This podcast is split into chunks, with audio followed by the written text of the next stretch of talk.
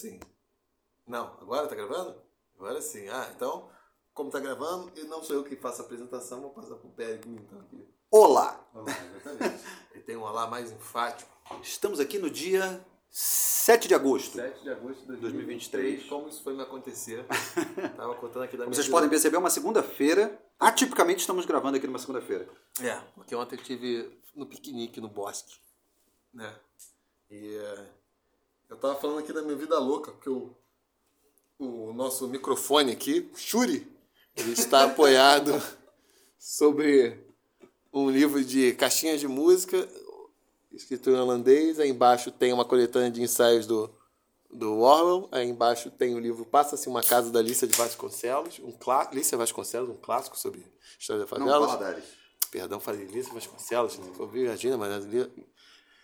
Ana! Tá derretendo o cérebro, bicho. Depois tem um sobre, sobre expulsões nas Highlanders escocesas. Embaixo tem um que eu não tô conseguindo. Ah, não, isso aqui são as crônicas do Suetônio em latim. Depois tem no, eh, os contos completos, as histórias completas do Guy de Maupassant. De novo o Suetônio. Esse é o nosso E- pedestal, gente. E depois tem aqui um, um pateta em inglês. Pateta é é Jekyll e Hyde em inglês. E aí vai, tem outras coisas aí. Muito bem. Até chegar aqui os os Todos los cuentos. Pateta é... Eu achei que era Goofy não sei o quê. Hum, hum. É Goofy mesmo. É, né? Só que isso era uma série que tinha. O nome do personagem é Goofy não sei o quê, não é? É Goofy, é, Goofy é pateta. Foi uma das primeiras palavras em inglês que eu aprendi. Era pateta. Não, eu achei que era outra coisa, mas não é. Não, é, não, é porque isso é, um- é uma. A editora Abril lançou ali por volta de 1990 uma série de histórias da Disney que você tinha o livro tanto em inglês e um pequeno encarte com a tradução em português, né? Eu não sei porque carga d'água meus pais compraram esse do Jack Hyde e do Guilherme Tell. Aí agora que eu sou um homem rico, eu, eu recoleciono essas paradas, assim, por, por minha memória afetiva, né? Aí Muito isso bem. tá largado aí até agora. tinha voltado já pra, pra Campo Grande da Biblioteca Álvaro Figueiró. Isso. Tem duas sedes, né? Aqui no. Aqui na. Lá é, a, lá é a, a sede principal. principal, é. Principal. Isso aqui é uma palha, um pálido reflexo do. E ainda do tem acervo. também uma parte do acervo no, no, no Centro de Altos Estudos. Álvaro Figueiró, exatamente. Que funciona na região de Feijó, número 7. É. Tem lá um, um- uma parte do armário toda dedicada a ele, né? A maior parte das coisas tem a ver com os trabalhos do, do, do, do Centro de Altos Estudos Álvaro Figueiró. Algumas coisas são mais difíceis de explicar, como a Ilha de Tesouro. Stevenson, o que que tá fazendo lá? né? Isso é mais difícil, né? Aham. Que, aliás, é um livro sobre piratas que, cara, eu, eu leio esse livro desde que eu sou adolescente até hoje não consegui gostar, cara. É Por uma que coisa. tu se força tanto a gostar, cara? Porque tem pirata. É, eu, eu gosto do Stevenson, né? Mas esse livro em particular eu não consigo gostar. São duas coisas que eu deveria gostar. Sabe que uma, uma amiga minha uma vez, na época que saiu Piratas do Caribe, aquela, aquele primeiro filme, né? Ela me deu um DVD de presente do Piratas do Caribe, num amigo oculto. É, eu não sei porquê. Eu gostei do filme na época, mas ela me deu, eu acho que ela achava que eu era meio parecido com o Jack Sparrow com o Pirata. Porra, né? tava te dando super mole, né? Não sei, não. Não sei? Por quê? Porra, Johnny Depp, bonitão. Não, não Johnny Depp, o personagem, pô. Personagem com os dentes tudo fudido lá, tudo... Eu acho que era mais pelo jeitão, assim, um jeitão meio pá, não sei o quê, meio... Sabe Meio interpretar bossa nova, meio- Os... É... Sparrow é bossa, não. Aquele jeitão meio assim, é, não sei o quê, meio... Giga nova, giga meio choptura. É. É, E aí tinha lá um... um o, o filme, aí depois do filme tinha uns extras, assim, Você usava delineador, né? Não sei que era no filme, pior que não. Mas eu tinha um jeitão meio doido mesmo. É, Era adolescente, pô. E aí, adolescente assim, tipo uns 18 anos, né? eu Não, tão Pô, adolescente, né? ah, 17 caralho. anos. É, 17, porque eu terminei a escola. Quando eu terminei, eu fiz 18, né? Dia 31 de dezembro. É, Aí tinha o. Porque nos DVDs tinha essa coisa, né? De ter o. Ter um filme lá e tinha aquelas outras coisas que você acessava lá. E, porra, esse DVD tinha uma porrada de coisa assim sobre pirata, cara. Real, assim, de pesquisa mesmo que a galera fez pro filme, né? E tal. Tinha um conteúdo maneirão, assim, sobre, sobre os piratas e tal. Sobre aqueles mais famosos, né? E tal. Tem uma galera que realmente pesquisa muito sobre esses piratas famosos, né? Mas também é uma visão bem romântica dessa porra, né? É, por isso que eu vou escrever a história social da pirataria. É. Mas tem, tem outros trabalhos mais. Não, digo, as pessoas de Sérios. forma geral têm uma visão meio, meio romântica, né? Ah, assim. sim, né? O próprio filme, né? Um filme com, com uma. Essa coisa do Piratas do Caribe. Mas tudo bem, é filme de é, Hollywood, né? Então é outra jogada, né? É, Então, por isso, para ter uma visão realista, vamos ter que esperar a história social da pirataria no Caribe, por Álvaro Figueiró, e meu romance piratesco. Não, mas é, tanto, que, tanto que é muito engraçado quando as pessoas, tipo. É, as pessoas não. Quando quando você fala de pirata hoje em dia, as pessoas dificilmente têm a mesma imagem, né? Assim, de porra. Do que, que é o pirata mesmo, assim, hoje em dia, né? Assim, por exemplo, eu lembro quando a, a, a irmã da Prisciliana foi morar em, em, em Manaus, e na verdade ela, ela foi morar em Manaus, mas depois teve um tempo que ela mudou pra Tefé, né? Que é no interior lá do Amazonas uma cidadezinha assim, ribeirinha e tal. E aí ela falava dos piratas e tal, aí o eh, pessoal tipo, ficava meio, caralho, como assim pirata? Tipo, Usar bandana, cutela, É, tipo, né? papagaio, bebê rum. pirata é pirata, pô, é o cara que é o ladrão do mar, né? Ou do rio, no caso lá, né? Exatamente, né? Não tem essa coisa, né? São um bandido, só que, só que dá água. confundem Com, a- com aquilo que chamam da época áurea da pirataria no Caribe. Que as pessoas dão as mais diversas datas. Tem quase um período de 100 anos entre as diversas cronologias para que seria o período áureo. Mas, de qualquer forma, cairia ali na segunda metade do século XVII. Né? Embora eles atuassem em vários outros lugares além do Caribe. Inclusive no Extremo Oriente. Né? Bem. Pirata tem, é muito, é uma das profissões mais antigas da humanidade É, né? né? Tá quase tão, tão antiga quanto prostituta e, e jornalista também. né?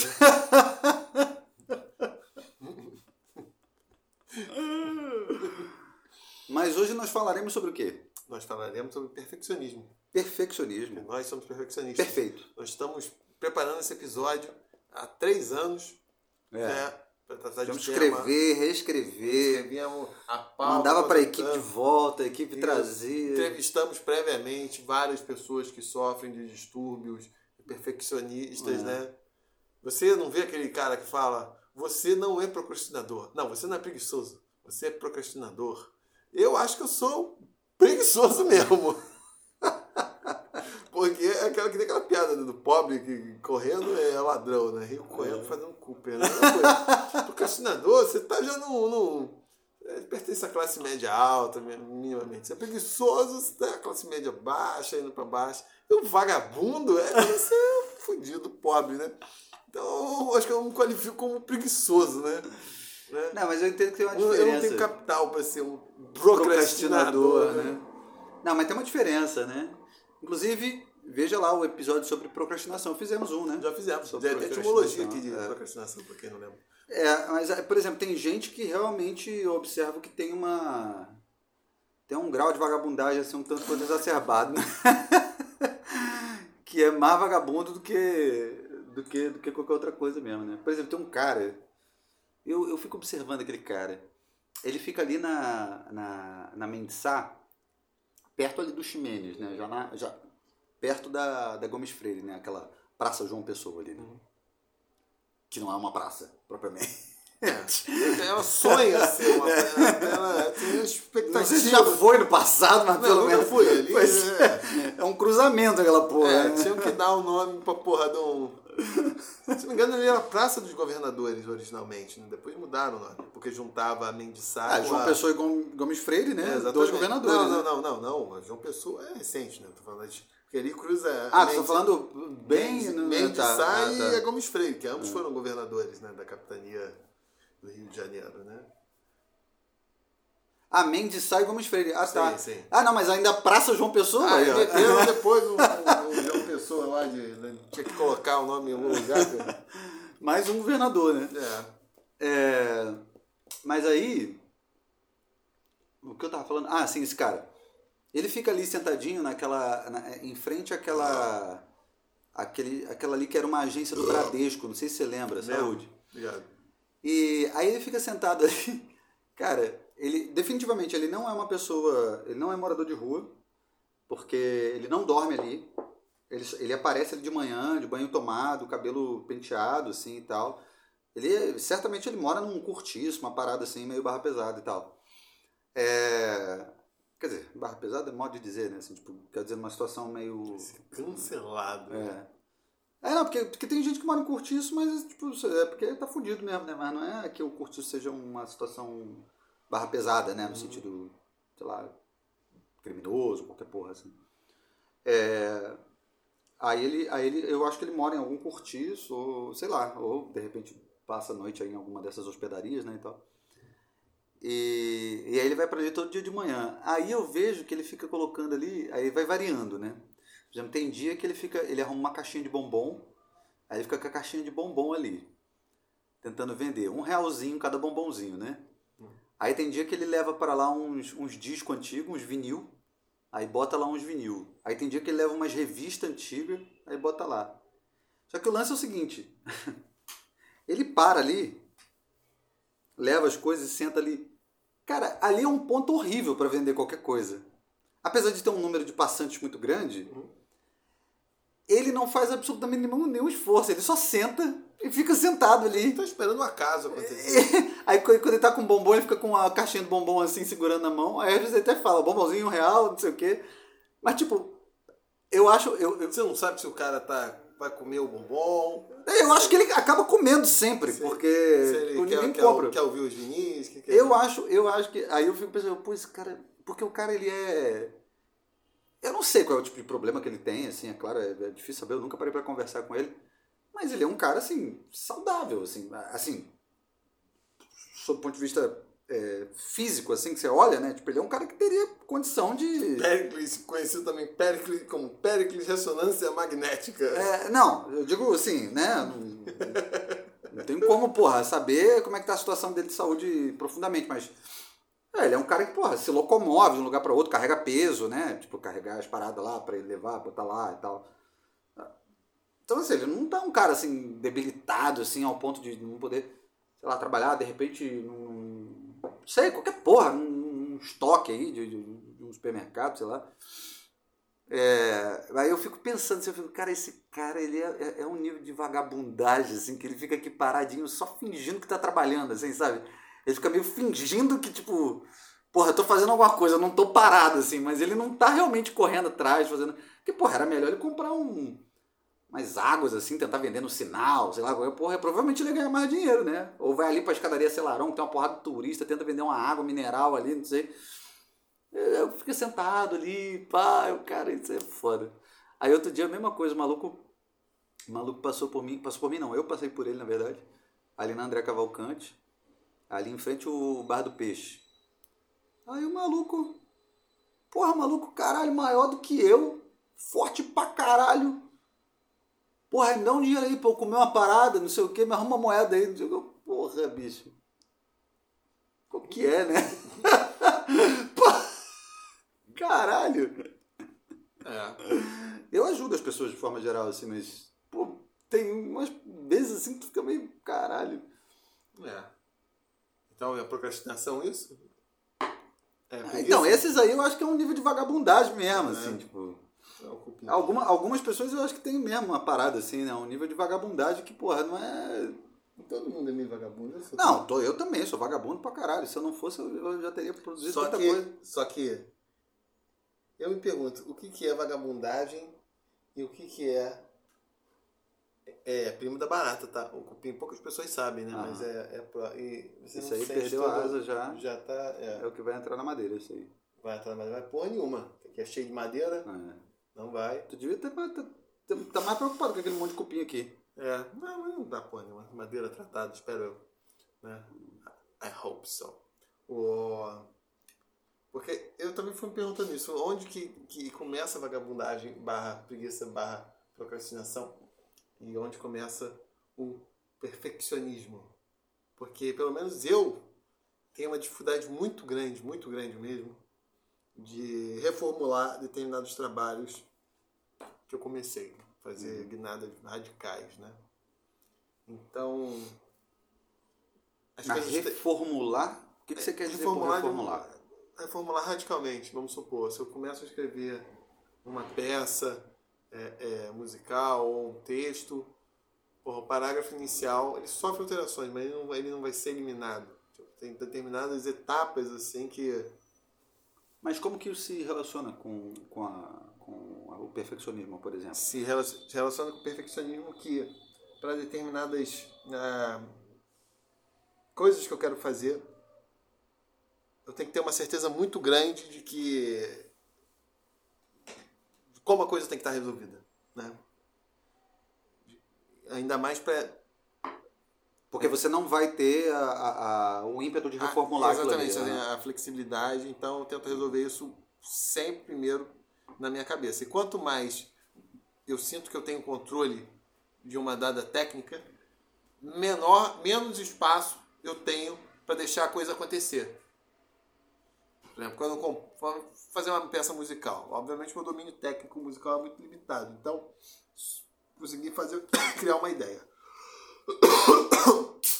Eu entendo como motivo alguma coisa que vai fazer a peça desenvolver. Eu me permito a não vislumbrar todos os aspectos do se aquela ideia presta e para onde ela poderia ir.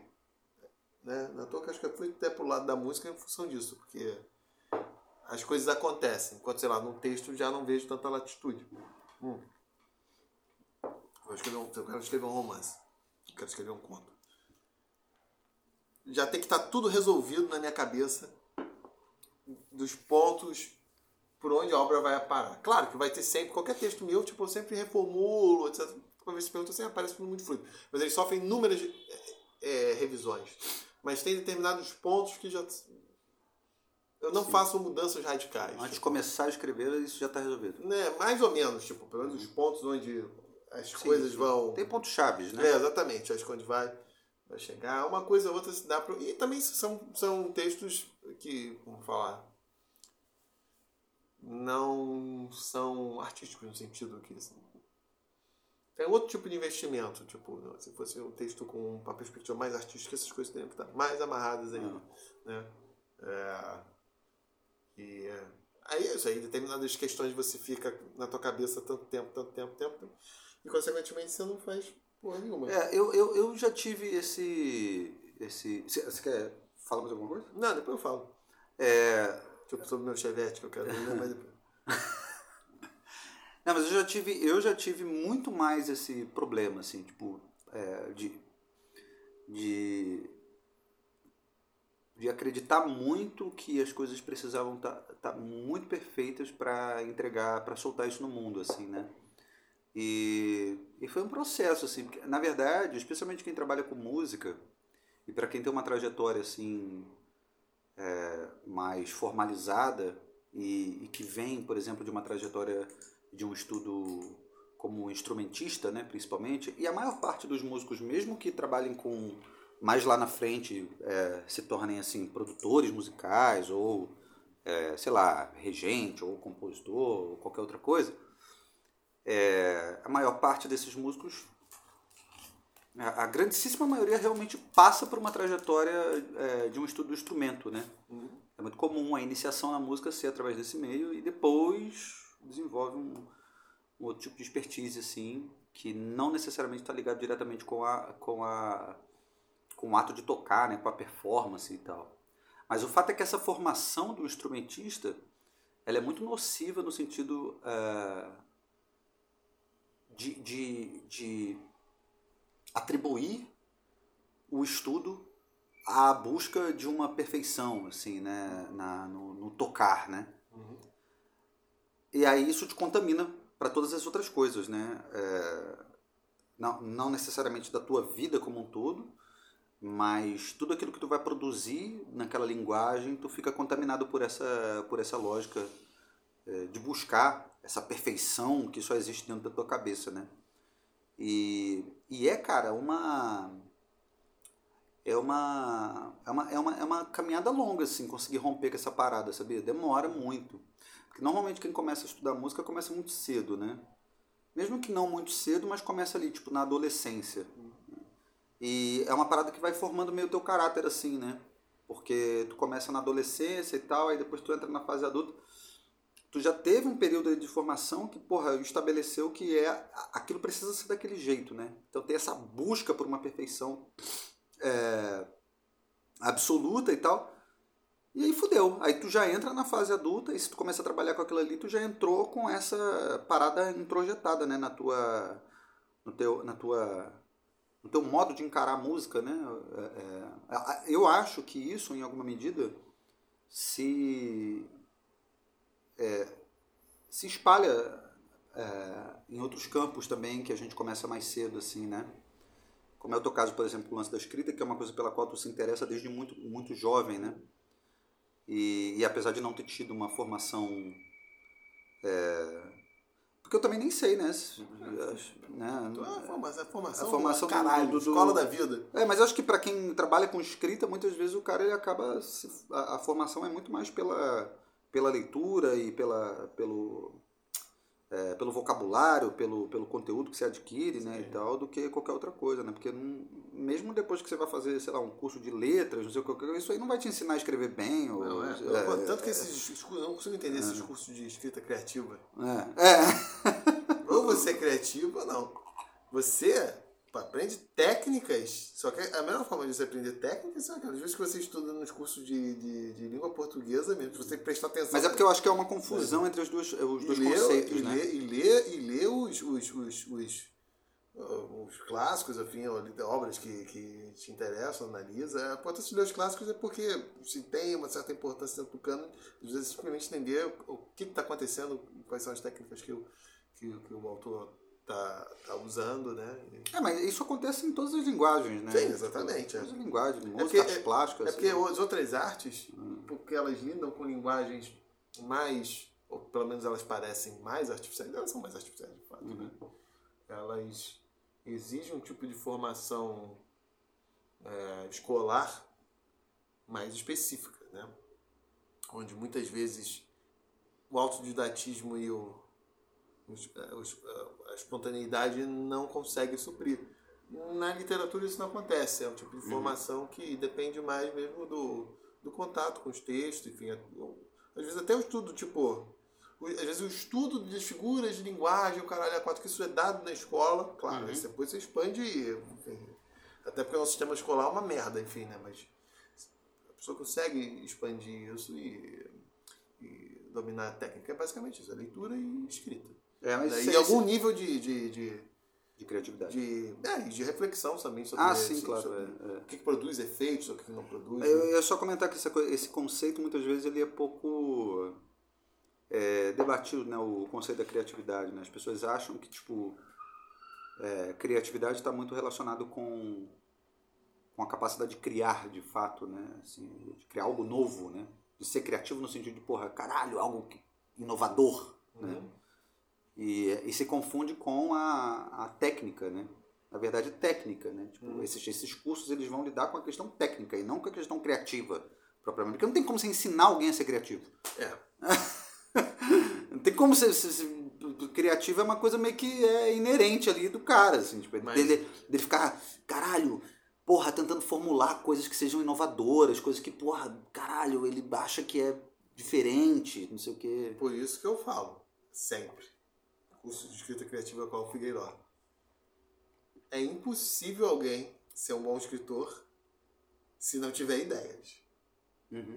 E, e a própria questão de ter ideias deriva de desenvolver uma personalidade que seja essa favorável a, ou pelo menos, enfim, a ter ideias que sejam originais e, e ser ligado nos múltiplos aspectos da realidade e essas coisas não se, não se ensinam. Mas o que eu, o que eu a criatividade está vinculada a isso, pelo menos na, na literatura, né?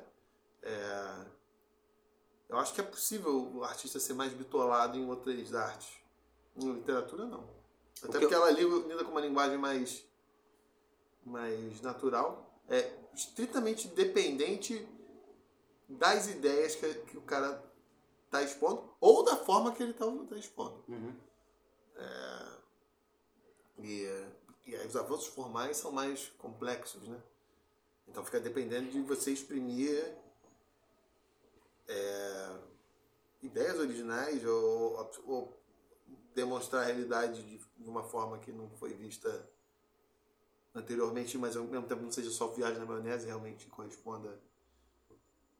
E, Então, mas isso, isso de, de do fato da, da literatura não ter uma formação mais é, tradicional, assim como as outras artes têm, e muito provavelmente por conta dessa questão da linguagem, né, por ser uma linguagem é, natural, enquanto as outras você precisa de um elemento de formalização maior ali e tal, e de, de desenvolvimento é, de uma técnica mesmo e tal, é, faz com que muitas vezes essas pessoas ligadas a, essa, a essas outras formas é, se tornem é, o que eu quero dizer é que a própria formação é uma formação que contribui para uma para o desenvolvimento de uma, de uma personalidade é, em busca desse perfeccionismo, né?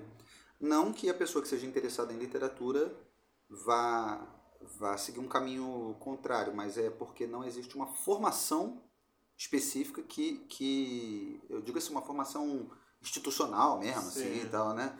Que, que contribua para o desenvolvimento dessa personalidade. Muitas vezes a pessoa vai desenvolver porque, porque me parece que é é, é, é, inerente ao fato de você. Quem lida com arte é como se esse elemento do perfeccionismo ele, ele, ele tivesse presente o tempo todo na tua, na tua busca, assim, né? Até você conseguir romper com essa porra. E demora. Demora muito, né? Porque é um processo. É só depois de um tempo, quando você começa a entender que, que aquilo que você está produzindo não precisa ser perfeito no sentido é, ideal da coisa. Primeiro porque esse perfeccionismo ele só existe na sua cabeça, ele, você jamais vai conseguir reproduzir ao ponto de ser exatamente aquilo que está dentro da tua cabeça, assim. E segundo que essas imperfeições que, que, que acabam fazendo parte do produto na verdade, elas vão refletir o teu momento artístico, né? Elas são retratos desse teu momento artístico ali, aquilo que tu considera que tá, não está muito bom ainda, não sei o quê, mas é, é assim, é aquele momento ali. E, e o terceiro é que se a gente se apegar tanto a isso, a gente não produz absolutamente nada, né? A gente não consegue produzir no sentido de tornar público, né? Assim, até produziria, mas ficaria, porra, é, tanto que há casos né, de artistas que são descobertos só depois da morte, assim, que alguém teve acesso à porra do, do, do conteúdo do cara. E viu, caralho, isso aqui é incrível, mas o cara nunca publicou, nunca tornou aquela merda pública e tal. É, o Kafka, em boa medida, sim, uhum. né? Boa parte da, das principais obras dele não foram publicadas em vida. Inclusive, ele mandou o executor literário destruir. E aí? Só que o executor literário e andou. não tem como, né? A gente ficar se apegando a isso e não é, jogar para o mundo, né? Mas é um processo, cara, essa parada de conseguir se, se desapegar desse lance, assim. Eu, eu demorei pra caralho. Porque eu só fui conseguir me desapegar disso pô, há poucos anos atrás, assim, de, de ser mais tranquilo com relação a, ao que eu tava produzindo, assim, no sentido de que, porra, beleza, não tem problema ficar com uma um errinho aqui ou outro ali, não tem problema ser meio. O copo que tá imperfeito aqui. É, tipo, porque, por exemplo, eu conheço, tem, tem amigos meus. Agora ele tá músicos. tem amigos meus é, músicos que, cara, já passaram dos 50 anos. Caralho, passaram dos 50 anos e até hoje tem uma grande dificuldade de, de de assumir essas pequenas falhas assim numa gravação, entendeu? De existe uma certa é quase que como se fosse um medo de se expor assim, uhum. de ficar de pegar meio mal, de, de ser uma coisa Sim. meio assim. E porque também tem uma coisa da vaidade, né? Do, o artista que é o artista é, performer, ele tem uma coisa da vaidade Sim, muito mas forte. Ele, né? ele vai nos lugares onde ele se sente confortável. Esse é o lugar, isso é isso que é o lance. É. É, mas eu acho que pelo menos tem um percurso assim, né? Chega um dado momento da, da, do itinerário de qualquer artista, claro que isso pode mudar, etc e tal. E tem artistas que são mais camaleônicos que outros. Vídeo Stravinsky, embora a fase que ele foge do, do, do, do, estilo inicial dele, quase sempre isso um artista quando tem um estilo muito original é, mais jovem ele tenta fugir, as obras da maturidade ou enfim, uma fase posterior não são julgadas tão inovadoras. Isso aconteceu com Stravinsky, aconteceu com Penderecki, aconteceu em certa medida com Ligeti também, enfim. É um fenômeno relativamente comum, né? É... Até porque é difícil, né? Pô, ser duas vezes inovador, né? Porra! Porra é foda, né? Caralho. É difícil ser uma vez já. Mas chega a um dado momento que há a percepção de que é. Porque, porque também tem um elemento assim, é saber o que é perfeccionismo, o que é cricrisice e o que é desleixo, né?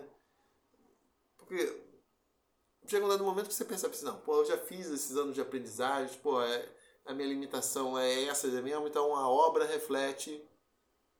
Eu não vou melhorar muito, muito mais, etc e tal, não vai ser um Quer dizer, pode ser considerado um mico, mas eu não tenho muito mais para ir para frente. Tipo, não adianta ficar elocubrando essas porra aqui, né? Porra. Porque eu não, não, não vou melhorar. Então tem que criar, e claro, dentro daquela massa você seleciona os produtos que são os melhores, né? Nem todo mundo às vezes tem essa oportunidade de ter esse processo de seleção. Mas chega um dado ponto que é isso, você não vai. Você não vai, depois, sei lá, de 20, 30 anos de é, é, estudos de dedicar a uma certa arte, você não vai. Você não vai ter um salto assim, caralho, agora que é coisa. Até pode acontecer via uma ideia assim, mas isso num plano mais é, de criação. Mas meio mal, tá, as limitações estão dadas, né? E aí eu acho que fica mais fácil você admitir, né? Que eu sempre fui impressão assim, graças a Deus eu não publiquei muita coisa de quando era mais jovem. Tinha até alguns textos bons, mas talvez eles ficassem até perdidos na massa e certas correções assim que eu isso, que poderia que eu conseguiria fazer hoje vejo, né? É, é, teriam ficado, né? Mas é difícil também, porque a obra também é um aspecto tem esse elemento processual. Mas por outro lado, tem também acho que uma, um, um elemento estratégico que estava lendo esse livro do Joshua Feinberg, que é o music, é, como que é classical music, acho que é isso, Why Bother, é, que é um compositor e também um, um professor né, americano. E ele faz uma observação que já foi feita por várias pessoas. Cara, uma parte das, da, da produção artística é, em todos os tempos é, é puro, pura porcaria, né? Uhum. E, porra, no contexto total que tem, caralho, então tem trocentas milhões de pessoas é, produzindo, vamos supor que você tenha 10 obras. Uma seja genial e as nove sejam uma porcaria convencional. Talvez a tua obra genial não seja ouvida porque a pessoa que vai trombar contigo vai trombar na porcaria. Hum. Tem 90% de chance de ela trombar contigo na tua porcaria. E ela não vai dar atenção para aquilo. Uhum. Supondo que ela seja capaz de reconhecer a obra genial, que também não é algo assim, auto-evidente. Geralmente não é. Então, porra, isso cria, tipo, acho que é, nas pessoas, assim, num nível mais ou menos consciente, uma perspectiva de que é, vale mais produzir menos. Não, não que seja produzir menos, mas expor menos Sim, só e... expor aquilo que considera que realmente vale a pena, né? Mas também às vezes cria essa neurose, assim, porra, de chegar na, na, na, na num nível de perfeição ou de relevância e acabar que você não faz porra nenhuma. É. E... Esse que eu acho que é o maior perigo, na real. É. E às vezes é melhor de fato ter isso. Ter as 10 peças, 9 porcarias, elas estão, e você está contando realmente que, porra, uma parte das pessoas vai trombar com as porcarias, vai achar porcaria, uma outra vai achar porcaria boa, algum, mas uma minoria vai trabalhar genial, não vai reconhecer como genial ou boa, o diabo que seja, mas alguns vão. A coisa tá mas ali, é, acontecida. Ainda tem isso também, tá né? acontecendo, é foda. Tá né? acontecendo. Tem uma coisa do... do que, para quem, quem domina determinada linguagem, eu acho que o maior problema... e, e eu já me peguei fazendo muito isso e hoje em dia eu consegui, de fato, se me libertar dessa parada é, para quem domina determinada linguagem, há uma tendência muito grande de produzir pensando que o público é o par. Hum. E tem que se desvencilhar dessa merda, porque eu acho que é aí que está o maior erro. se você produzir achando que quem vai ouvir a tua música são seus pares, falando de música, né, mas qualquer outra coisa, tu tá fudido. Porque eu, por exemplo, eu, eu, eu tenho uma postura já há algum tempo e eu, exatamente por isso que eu tô falando que eu consegui me libertar dessa porra, que é a minha música, seja a música que eu componho ou a música que eu, porra, que eu faço arranjo, que eu, a música que eu gravo, a música que eu produzo de forma geral, não é para músico. O meu público não é músico. Eu tô me lixando para os músicos que vão ouvir a minha música vão ficar julgando, ou seja lá o que for, entendeu? Eu não quero ser reconhecido pelos músicos, porque normalmente o músico só gosta de música chata pra caralho. e não, e também tem uma tendência do músico ouvir música com uma, uma perspectiva completamente diferente, que é uma perspectiva é, de, de julgamento, de e eu não quero que a minha música seja ouvida por esse tipo de gente. Eu quero que a minha música ela atinja uma outra turma, assim. É claro que dificilmente vai atingir, porque eu lido majoritariamente com música instrumental, que é a música que eu gosto de produzir. Então, normalmente, o público que ouve música instrumental pode não ser necessariamente um músico profissional, mas é um, é um público. A maior parte é um público de músicos, né? Que ouve música instrumental. É, mas alguma, alguma, alguma parte não vai ser, vão ser só mesmo ouvintes ali que, que curtem né, esse tipo de, de música. É, mas eu estou produzindo para esse tipo de pessoa, eu não estou produzindo para o músico, porra, profissional, não sei o quê. Eu não quero impressionar ninguém, eu não quero, tipo, eu quero produzir uma coisa que eu me sinta bem produzindo e se alguém for ouvir, que goste sem necessariamente ser pelo, por uma questão técnica, mas que seja por uma questão mais estética mesmo. Em alemão eles chamam isso de Künstler, Künstler. Artista do artista. Ou dos artistas, no caso. É... é, mas ao mesmo tempo eu não sei também, porque a impressão que eu tenho de que se, a depender do lugar onde você tiver, é, tipo de proposta estética que você tem, acho que você tem que estar mirando no público informado. Ou. Porque eu entendo o que você está falando, tipo assim, ah. Na verdade, eu até falei isso várias vezes aqui, que às vezes o fato de você ser outsider favorece porque você não está preocupado em ter a validação de determinados elementos que estão dados no campo. Nas outras artes, além da literatura, isso é mais evidente, tipo, questões de domínio técnico ou de, né, as pessoas vão avaliar isso, mas os pares vão considerar isso e às vezes uhum. a apreciação da obra está passando num lugar errado e, e depender o artista é inseguro, ele vai fazer determinadas coisas não por uma decisão estética, mas meio para se validar, como diria no subúrbio, se mostrar, né? Uhum. Dizer que domina uma certa técnica, o caralho a quatro, né? E porque isso vai gerar um reconhecimento, mas no nível muito superficial, porque não necessariamente a apreciação dos especialistas de um determinado campo é, é a mais certa. Ela passa simplesmente por isso, por elementos de validação do que, que é o, o adequado em dado momento. Ué, porra, quem não tinha, tava fazendo música serial nos anos 60, tava fodido, 70, era um animal, era um completo imbecil, não. né? E muitas pessoas, a maior parte das pessoas não tem condição de bancar isso psicologicamente de. de porque, falando assim fica idiota, mas porra, no, no cotidiano é, são expressões para a pessoa acontecer, a música dela vai ser tocada nos festivais, vai ser sempre recusada nos, nos, nos concursos, uhum. porra, a pessoa vai ser vista como porra, menos inteligente, um monte de. Falei abstrato não faz sentido, mas. A vivência, faz parte do A vivência, é, tudo é. organizado assim, é, nem todo mundo tem condições de, de, de, de bancar uma resistência. E, certas escolhas, como você está falando, vão ser dadas em função do que, porra, é teu campo profissional, do que, que as pessoas estão esperando. Isso acontece também, tipo, na academia, a mesma coisa. Sim. Tem muito. Não é que várias ideias de Jerico se difundem, menos por, por, pelo poder das ideias de Jerico se difundirem por si só, do que pela necessidade de as pessoas se conformarem a algo que elas não querem arriscar, serem vistos, sei lá, numa determinada posição política, como, ou se elas estão sendo consideradas é, desatualizadas ou estão ficando para trás, enfim. Hum, talvez isso não esteja no nível consciente, mas é o que acontece. E, e, mas a minha perspectiva é que também não dá assim para contar que É, porque isso acaba também sendo limitante do que, que você está querendo fazer. Porque você pode.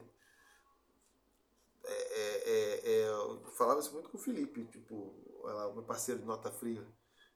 Quando nota fria, nota fria está em suspensão criogênica, assim. Uhum. Não sei se vai voltar, não vai voltar. Tipo, não dá para você esperar sucesso. Primeiro, porque isso é um imponderável. E segundo, porque determinadas formas de expressão artística que você está se propondo, a não ser que você esteja vivendo num, num, momento muito propício àquilo que você está fazendo, realmente você quer fazer aquilo e caralho, a galera quer consumir aquilo, não vai ter um apelo amplo assim. Então não dá para avaliar a tua obra em função do que, ah, vou agradar esse público. Não, mas você, veja, tem, você tem a construção de um público ideal. Mas veja, né? eu, acho, eu acho que tem uma coisa que é importante pensar, que é o seguinte. O que eu estou querendo dizer é que a, a e, eu entendo quem não faz dessa forma. Mas o que eu estou querendo dizer é que no meu caso, eu acho que tem.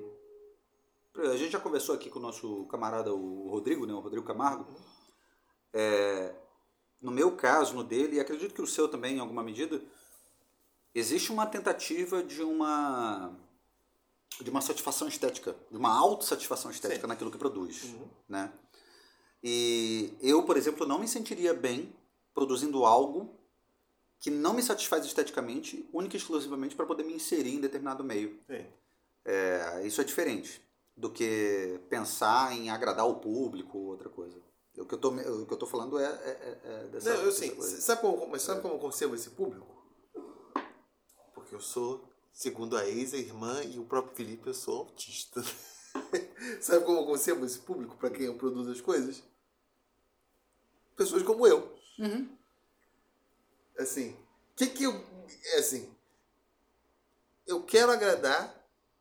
Ou seja, é, é, é difícil fazer essa desvinculação, mas o tipo de coisa que eu faço é com a perspectiva de coisas que eu gostaria de estar tá consumindo. Sim, exatamente. Concordo. Concordo. E aí, eu sei que isso não é, é uma coisa assim, mas eu penso. Exato. Porque aí isso influencia uma série de coisas, tipo decisões, assim, de que às vezes eu penso assim. É que assim, porra, eu gostaria de estar consumindo esse tipo de coisa, mas não tem ninguém produzindo, então eu vou produzir essa porra. Não, às vezes até tem pessoas produzindo. Não, mas assim, tipo, é numa de, porra, caralho, vou produzir essa parada, que é o tipo de coisa que eu gostaria de produzir. E, consequentemente, você vai atrair um público que gosta de coisas que são similares e que provavelmente coisas que você gosta também e tal. Então, meu público ideal, tipo, na escrita tem isso, porque tem gente que fala que assim, determinadas coisas não dá, não dá pra entender. Eu acho até uma viagem maneira, porque eu nem forço assim tanto quanto acho que eu poderia forçar, tipo, a questão da linguagem. É, mas é com a perspectiva assim, tipo, é um texto que eu que eu gostaria de ler e que uma pessoa que eu acho que está num nível intelectual parecido com o meu seria capaz de, de, de uhum. apreciar e pegar de referências ou, ou nem talvez não necessariamente uma primeira vista, mas enfim, se interessar até voltar aquilo outras vezes, é isso. É, é, porque senão você até perde tipo o potencial de potencial de, de uh, isso de originalidade que você tem da sua personalidade e tal uhum. e, e aquilo vai se manifestar nesse tipo de obra que você queria consumir e não necessariamente existe um público ainda para isso muito vasto mas talvez em dado momento aconteça que é, às vezes acontece com as grandes obras, né? Tipo, é. o cara tá produzindo, mas o público ainda não. não Exato. Não, não é suficientemente grande, né? Mas às vezes a, o fato de o cara ter colocado isso começa a gerar interesse em certas pessoas que ainda estão mais próximas, elas começam a absorver e vai, vai se criando, né? Esse Joshua Feinberg fala... Às vezes acontece depois que morre também, né? Feinberg, é, mas ele fala uma coisa interessante, o negócio do que, que é... Que, que seria um dos propósitos da arte, mas ele fala que tem vários níveis de propósito da arte, mas falando esse de um, um nível assim, mais visceral de querer fazer coisas realmente é, novas, originais, é o seguinte, você não tem que proporcionar o que, que o público quer. É, tipo, o grande artista ele estaria proporcionando aquilo que o público não sabe que ele ainda quer. Uhum. Uhum. Aí no confronto com a obra vai gerar que porra é essa? Caralho. Pode ser no primeiro, é, no primeiro pra estranhamento, que, nem que seja, eu tipo, estranhamento, que porra é essa, né? Uhum. Porque às vezes é isso, a primeira reação vai ser, da, com a obra não vai ser de uma ah, satisfação qualquer, vai ser que porra é essa? Aí, mas que porra é essa forçou o cara Caralho. Prestar um pouco mais de atenção. É, o que, que tá acontecendo aqui? Voltar na parada, tá. É, exatamente. Aí fica. Aí o cara. E aí, de fato, isso faz sentido em termos de. E aí, a depender. Aí às vezes vai ser assim, ah, caralho, eu não vou fazer assim, porque, porra, hum, hum, a galera não vai entender essa merda. Aí tu Ah, faz um negócio mais com salsicha, aí fez um produto estético mais Genérico. pra genérico pra caralho. diluir esse elemento de originalidade que Não, aí não, aí não. né? Aí é foda saber isso também, né? Do que... Só que aí tem vários planos de perfeccionismo. Tem o plano de perfeccionismo, como você falou, que às vezes você está trabalhando com uma linguagem que é, talvez na música seja muito claro, de uma técnica já meio quadradona, e a pessoa tenta se aproximar daquilo fica naquela punheta de ficar pela técnica, pela técnica. E isso tem uma limitação de cada um. Tem esse perfeccionismo é, que é isso eu acho mais complicado, que é um perfeccionismo criativo, de que, caralho, onde, onde que eu tenho que chegar na produção artística que realmente é um lugar novo, ou, ou é realmente o que eu tenho para produzir de, de, né, de interessante, de original. Eu sempre cito o exemplo do Cavaf aqui, né? O Cavaf era um poeta de expressão grega, mas a vida toda em Alexandria, que era uma cidade cosmopolita pelo menos nesse período final do século XIX até meados do século XX. Cavafo escrevia um poema, eu devo ter falado isso pela centésima vez, mas esse exemplo é muito bom. Escrevia um poema toda noite, toda noite ele escrevia um poema. A obra completa do Cavafo não dá 60 poemas, ou dá pouco mais de 60 poemas, todos curtos. Não tem um poema em tradução, que é um matador de, de poesia. Não tem um poema que não seja bom. Aí tem, tem- o cara dedicou a vida àquilo, uma prática, mas ele soube selecionar ali. Provavelmente devia ter obras muito boas também do que ele Uhum. Não tornou público. não tornou público, enfim, né? Mas teve um processo de, de seleção. E qualquer pessoa que tivesse algum contato com poesia, trombar com, com, com, com um livro dele, vai, vai reconhecer, porque é um negócio tão. É, tipo, é a produção do cara super condensada e só coisa boa. Só no, no, no, no Né? Eu tô falando por tradução. Tipo, que é difícil pra caralho ficar bom, né? É, que sempre perde um elemento, tipo, isso. Mas, nem- mas às vezes estar nesse lugar não é factível, tipo, não é factível, né? Mas até mesmo quem é, publicou muito, né? É, é normal também a gente ver porra, os mais é, profícuos dos é, artistas, assim. É, porra, não, né? tem várias. Por mais que o cara seja reconhecidamente é, um grande artista, tem muitas coisas que são boas merdas, né? Que as pessoas entendem como, tipo, não, isso aqui são as obras-primas do cara. Sim, né? Aquelas ali são, tipo, porra, pera aí, né? Encheção de linguiça, né? Pra falar do mais, de um dos mais, é, de alguns dos mais pops, né? Saúde. É o favorito mesmo. da, da música erudita, né? Tipo, o Beethoven... Não. Não, é, também, é bom, é bom, é bem lembrado, né? O, o Mozart, o Beethoven e o, e o, e o Vila Lobos, para trazer mais para cá, né? É, as obras que são aquelas obras mais, assim, consagradas do grande público, se é que o Vila Lobos tem alguma, né? Do grande público, grande, grande Baquiano, público, porra. assim. Trenzinho caipira. Talvez, né? É, não sei. Não sei, porque eu acho que o, o, o Moza e o. O Moza e o. Engraçado, né? Alguns, na, na real, né? O, o Mozart e o, e o Beethoven e tem um Ravel também, né? É, o Ravel não, o, o, o caralho, o Ravel, nada a ver. O, Caralho, não conheço, não. É o que? É, é italiano. É, não, italiano. É de Nápoles. é, Giacomo, caralho. O Giacomo Maria, Vivaldi. Vivaldi, pô. É, no caso do Vivaldi, de fato, a obra dele que é a mais conhecida, assim, que, é o, que são as quatro estações lá, realmente é, é, é foda. É, é- ele eu acho um bom exemplo daquilo que, tipo, esteticamente agrada o grande público e ao mesmo tempo é um negócio que é a, a- uma, uma obra-prima. Porque a assim. quinta do Beethoven é uma merda, né? Não, então. Quinta é. Não, não, não. A quinta é incrível, né? A nona também é incrível e tal. Várias, na verdade, várias coisas do Beethoven são muito boas. Beethoven né? é foda. O Beethoven é muito melhor que o Mozart, inclusive. Com, cer- É. com certeza. Porra, sem dúvida. Porra, caralho. todo mundo fica nesse frufruzinho aí do Mozart, mas, porra. Tá O. Mozart é meio chato, na real, né? Apesar de eu gostar de algumas coisas. Mas o que eu queria dizer, o que eu queria dizer... Eu é gosto de tipo, algumas coisas do Roberto Carlos também. É, exato, exatamente, é nesse nível.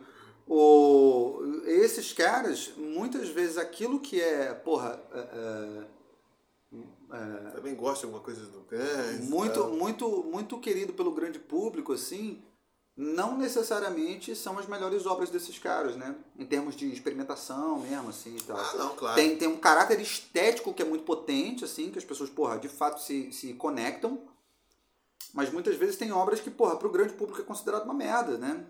Ou até mesmo dentro do. do, do, Não, do- no Beethoven, por exemplo, claramente a crítica erudita favorece os, os quartetos de cordas. Então, é finais. exatamente isso que eu ia falar. Ou mesmo dentro desse ambiente mais é, informado, ou de gente que faz parte ali do mesmo meio, não necessariamente essas grandes obras que são de fato as mais famosas e queridas pelo público são aquelas que, porra, a, a- a- o, o público entendido vai é, é, apreciar Mas como... existe um ponto, não existe nenhum, coisa, nenhum quarteto de cordas que seja realmente. é, que seja popular. popular. Sim. Eu não me recordo de nenhum quarteto de cordas que tenha um elemento de popularidade. Embora a sinfonia siga a, a mesma lógica do quarteto de cordas, mais no final do 18, enfim, e ao longo do 19, seguindo essa forma sonata, que é tema, né, pô, um tema contrastante, exposição, desenvolvimento, blá, drama e música. Ah, não sei se a forma porque na sinfonia orquestral fica mais explícita e de fato o grande público consegue ter um tipo de, de conexão maior. Enquanto o quarteto de cordas a coisa fica, embora seja a mesma coisa, mas é, fica mais abstrato. E não acontece essa. É, o quarteto de cordas eu acho que tem uma outra, um outro elemento também que é a escrita para quarteto de cordas. Normalmente, o Beethoven elevou isso a um nível muito extremo, assim, né? A escrita para quarteto de cordas, normalmente, ela é muito virtuosística, né? E eu acho que o grande público, às vezes, tem uma...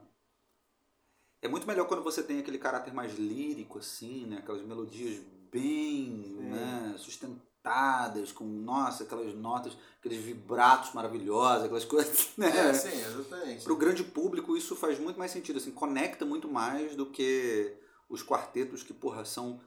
É uma escrita muito virtuosa, muito difícil de tocar, tem, tem um... é quase no limiar, assim, da, da, da técnica e tal. É. E é mais difícil, é, uma, num- numa primeira audição é mais difícil do grande público se conectar com aquela O parada. público né? gosta. E eu também sou grande público.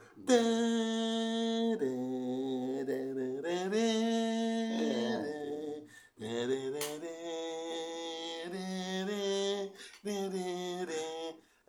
Sinfonia Inconclusa. As pessoas vão, Schubert. as pessoas vão se, se apegar a essas coisas, né? Melodias que são melodias cantáveis, né?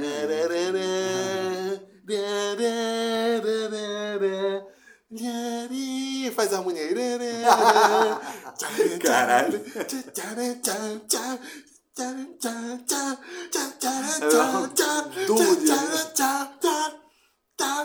Chega.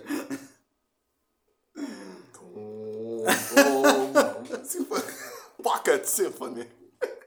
É o Beatboxes. Beatbox Symphony. Beatbox Symphony.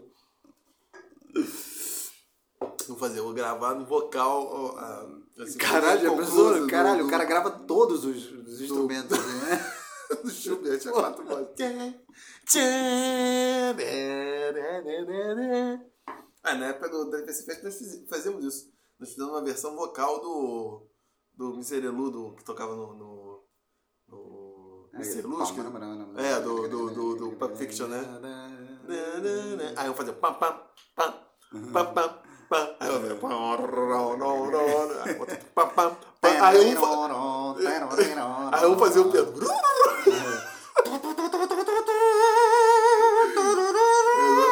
Exatamente. Exatamente. Aí eu fazia o Pedro.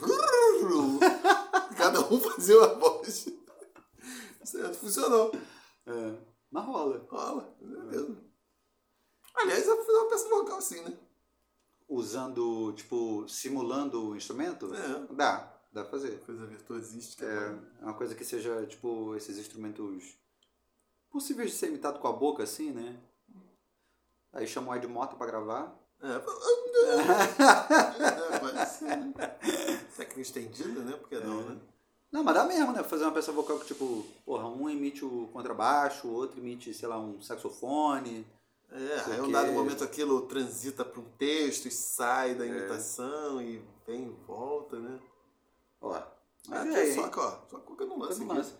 Vou- Vamos escrever um, aí um, um quarteto aí, É, quatro vozes. quatro horas. Eu gravo contrabaixo.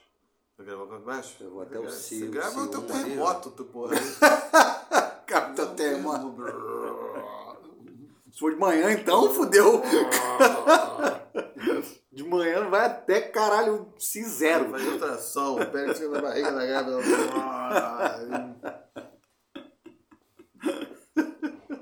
Provavelmente essa ideia já foi feita também, bem. Ah, mas aí também se a gente ficar se preocupando com isso, nada, nada acontece, né? Ah, é porque não necessariamente é, é, precisa ser inova- inovador é, é, na ideia, né? Mas às vezes é, é, é, é diferente na forma, então É. né? A ideia já rolou, mas a forma é outra, então não tem problema, né? O conteúdo é diferente, então tá tudo bem também, né? Sim.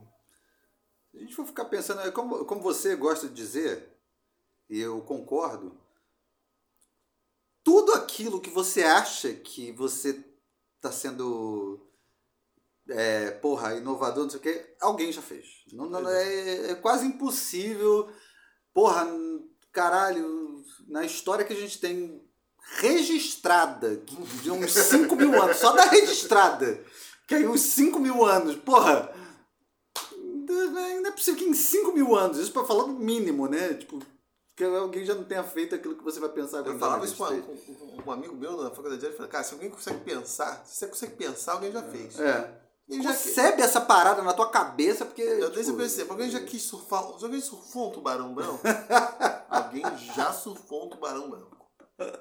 O cara tá cheio de drogas, surfista viu o tubarão branco. Ah, o tubarão branco também não tava num dia muito bom, já tinha comida, aí se deixou. Tá meio pesado, Ah, né? assim, aí deixou, o cara montou em cima, o tubarão foi, foi, surfou. Mesmo que tenha sido por 5 segundos, mas. Isso já foi feito, cara. Pensou? Foi- aconteceu, cara.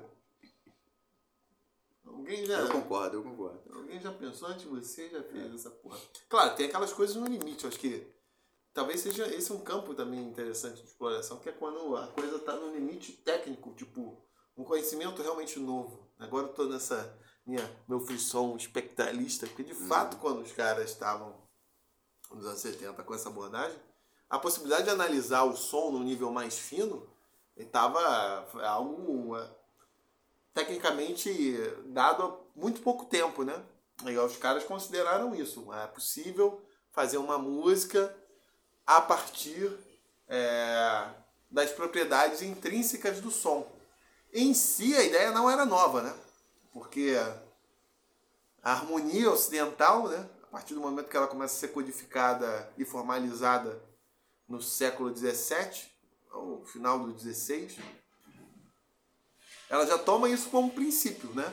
A série harmônica é a base da harmonia, mas pelas limitações é, é, daquela época, da possibilidade de analisar como essa série harmônica é, discrepava em relação aos timbres e o cacete A4, era um entendimento muito menos sofisticado, né? Toda vez que eu passo aqui eu lembro da Dona Florinda. É, lembra da Dona Florinda, né? É nesse livro muito ruim, que é dessa Temple Grandin, que é um livro sobre autismo, então que ela é autista, etc e tal, que agora, enfim, tô agora tô me especializando em autismo, né? É, e é, esse livro é muito ruim. Enfim, mas teve as possibilidades técnicas de fazer uma análise mais sofisticada de um conhecimento que já estava dado há quase, sei lá, três séculos, né, no Ocidente. E é, os caras conseguiram criar obras que são naquele momento, muito inovadores. Agora, é difícil saber o que está acontecendo agora em termos de conhecimento sobre o som ou sobre outras artes que permita a brincadeira. Ah, eu acho que a gente ainda está. Esse é um momento em que a gente está nessa coisa do do, do, do, do, que a gente ainda não sabe o que vai acontecer, mas que tem algum tipo de prenúncio que é o lance da, da inteligência artificial, né? Mas não sei de fato como que a inteligência artificial vai ser capaz de, de alterar assim aquilo que a gente já faz uso e aí não sei, talvez esse seria o lugar, assim, né, de, de, de porra, de inovar, assim, né? Não sei. É, eu não sei, eu tenho dificuldade de ver como que a inteligência artificial ajudaria o ser humano a. Porque a perspectiva que eu tenho, ela vai. Ou ela vai conseguir coisas que estão fora da nossa, do nosso horizonte, então é uma criação da inteligência artificial. Isso já encaminha coisa de que, bem, a inteligência humana já está demodê Agora, em termos assim de análise de. Não sei. Pode ser que eu não entenda desse campo, mas o que, que poderia. Porque é diferente dessa coisa do espectralismo, que eram os caras que começaram a desenvolver a possibilidade de analisar um trombone tocando um Mi. Porra, uma oitava abaixo do. do, do uma oitava não, enfim. A sexta abaixo do Dó central. E. Aí qual que é o tipo de som? E aqui, ó são essas parciais, mais, né, esses sons são mais presentes. Eu vou fazer uma composição seguindo o elemento que está natu natural nessa nota aqui do, do, do trombone. Beleza, isso é a possibilidade de você criar um elemento composicional a partir de um, algo que ninguém conseguia perceber isso. Sim. Né? Quer dizer, percebia, mas no nível é, mas você não conseguia decompor aquela porra. subconsciente e ninguém, e ninguém compunha pensando nisso, né? É, e não, não é. tinha nem como analisar aquela porra, porque uhum. você ouve. Como o nosso cérebro concebe assim, é o som trombone. É, exatamente. Porque soa o trombone. Tudo junto. É, é ouve o trombone, som trombone. Ah. ah, tá, tem essas características, eu consigo passar isso para outros instrumentos e criar ali um timbre também, trombonesco, uhum. caralho, a quatro. E esse vai ser meu princípio organizativo da peça Beleza, mas estava dado por uma possibilidade técnica ali que se abriu. A criatividade foi. foi o pulo do gato foi. Para, como... o nosso público ouvinte, que não está entendendo o que nós estamos falando, parece que estamos falando grego, uhum. mas é porque quando você toca um som, é, na verdade esse som, uma nota melhor dizendo, né? Se tocar uma nota da escala lá, seja ela qual for, essa nota soa daquela forma porque ela tem uma série de outros componentes acontecendo junto. E o, o timbre do instrumento ele é dado é, pela, pelo componente material, mas para além do componente material, é, algumas dessas notas se destacam mais. Na verdade, não são notas, né? Os harmônicos, né? Que são, não são notas reais, né? Mas alguns desses harmônicos se destacam mais do que outros, a depender do material que o instrumento está sendo. É, que o instrumento é produzido, né? E aí o som é produzido a partir daquele material, então vai gerar determinados harmônicos ali e tal, não sei o que, aí vai dar aquela característica que você associa a determinado instrumento. Né? Então, tipo, o trombone, quando você toca o Mi, tem uma série de outros harmônicos ali que, porra, se destacam mais do que se você tocasse o Mi na mesma altura no, sei lá, no, no, contrabaixo ou qualquer outra porra. Sim, né? mas é, isso acontece também com a voz humana, é. qualquer, qualquer som, é. a ideia, assim, um timbre é, tá dado nisso, né? Uma frequência básica e múltiplos daquela frequência, que alguns são mais fortes, um duram mais, duram menos, um estão presentes, ou não estão. E o nosso cérebro decodifica essa porra como timbre. A minha voz, a tua voz, Isso. o som de uma guitarra, né? Tá tudo na mesma. mesma lá, e aí os caras começaram a usar isso como elemento para compor, né? Tipo, porra, então vou explorar mais essa parada aqui, que tipo, as características desse som, né, são essas aqui, além do material. Mas aí, excluindo o material, material é, é, no qual o instrumento é produzido, né, né, excluindo isso, quais são as características do som propriamente, né, e aí eu vou usar essas características aqui para poder atribuir a outro instrumento, não sei o que, vai gerar uma outra coisa que, tipo, vai se aproximar em termos é, é, sonoros, mas não necessariamente timbrísticos, assim, propriamente, assim, né. E isso é muito, ó, Cuca no lance. É muito cuca no lance. Hum. Né? É, mas isso é tipo a possibilidade de um, uma originalidade que está condicionada ao momento. Que é justamente isso. Quando começou a ser possível se analisar o, o, o, o, o som, né?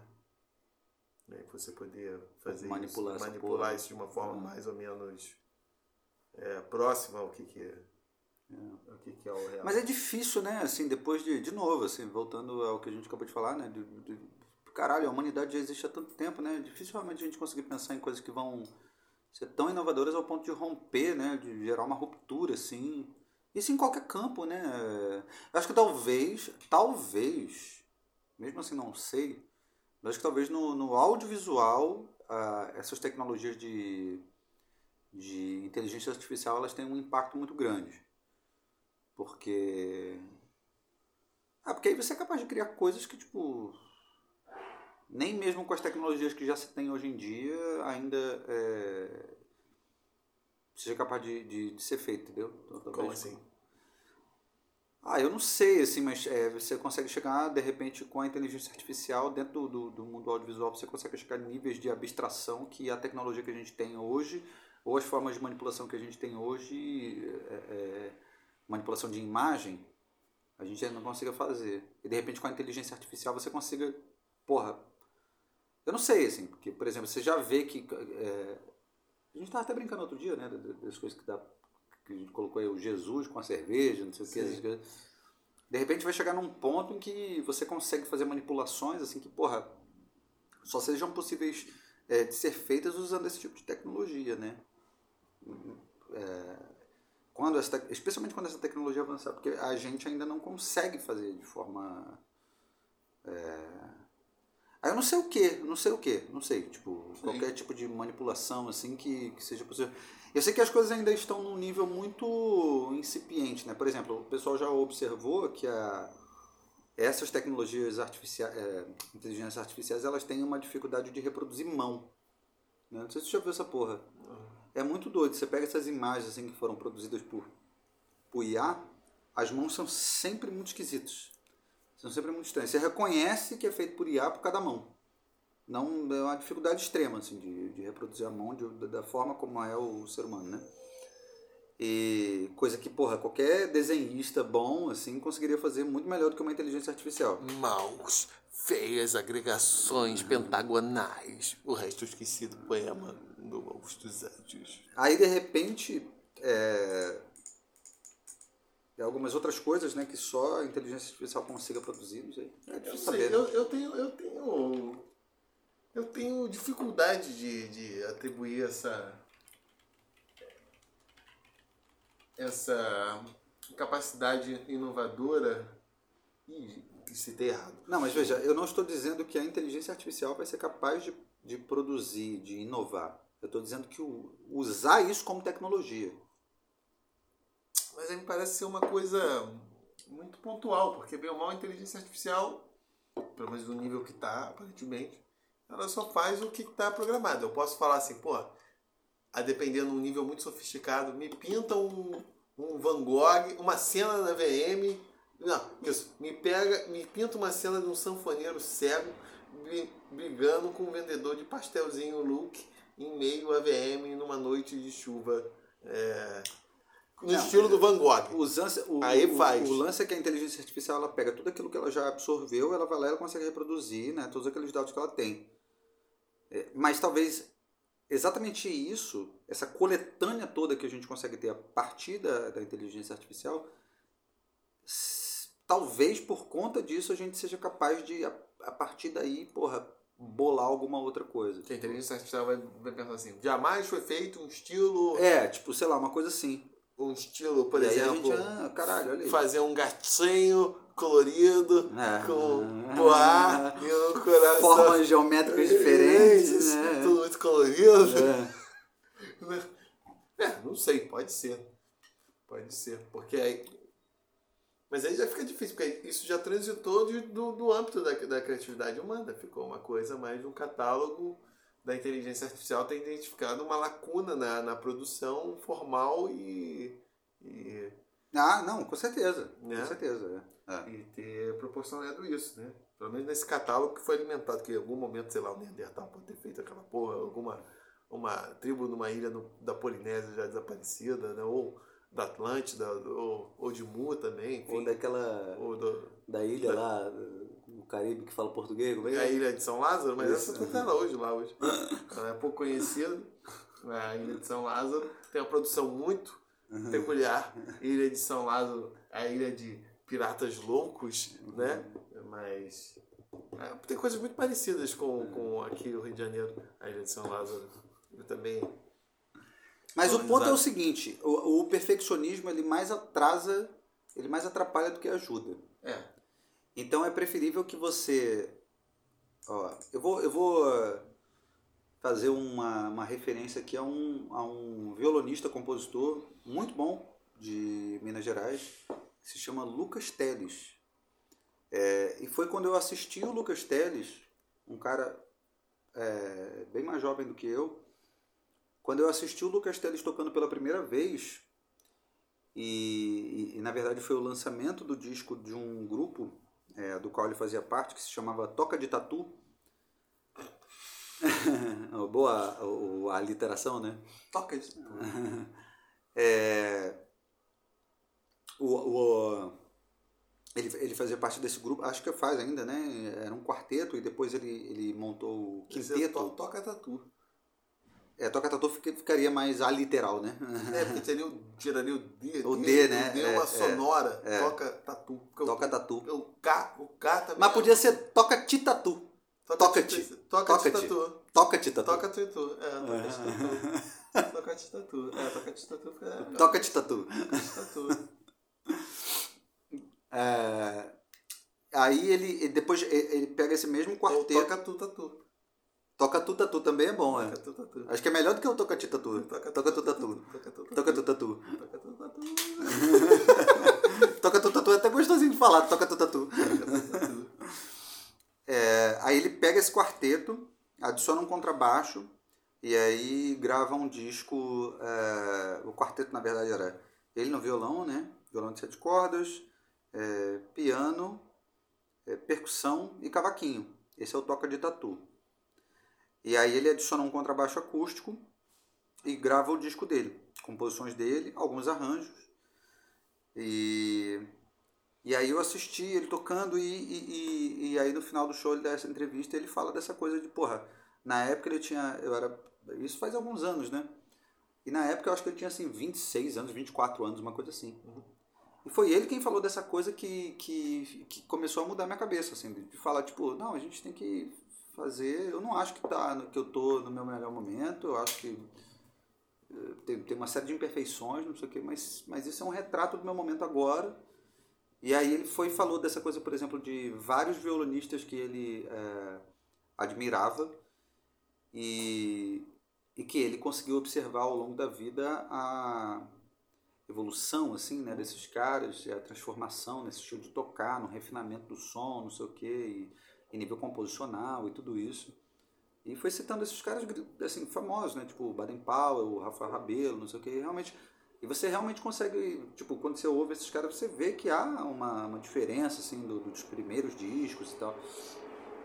E aí ele falando assim, não, isso aqui é um retrato do meu momento, não sei o que e tal. Eu falei, caralho, esse moleque tem razão, cara. Porque, tipo, realmente, se a gente ficar nessa, fudeu, a gente não faz nada, né? E o, e o primeiro disco dele é muito bom.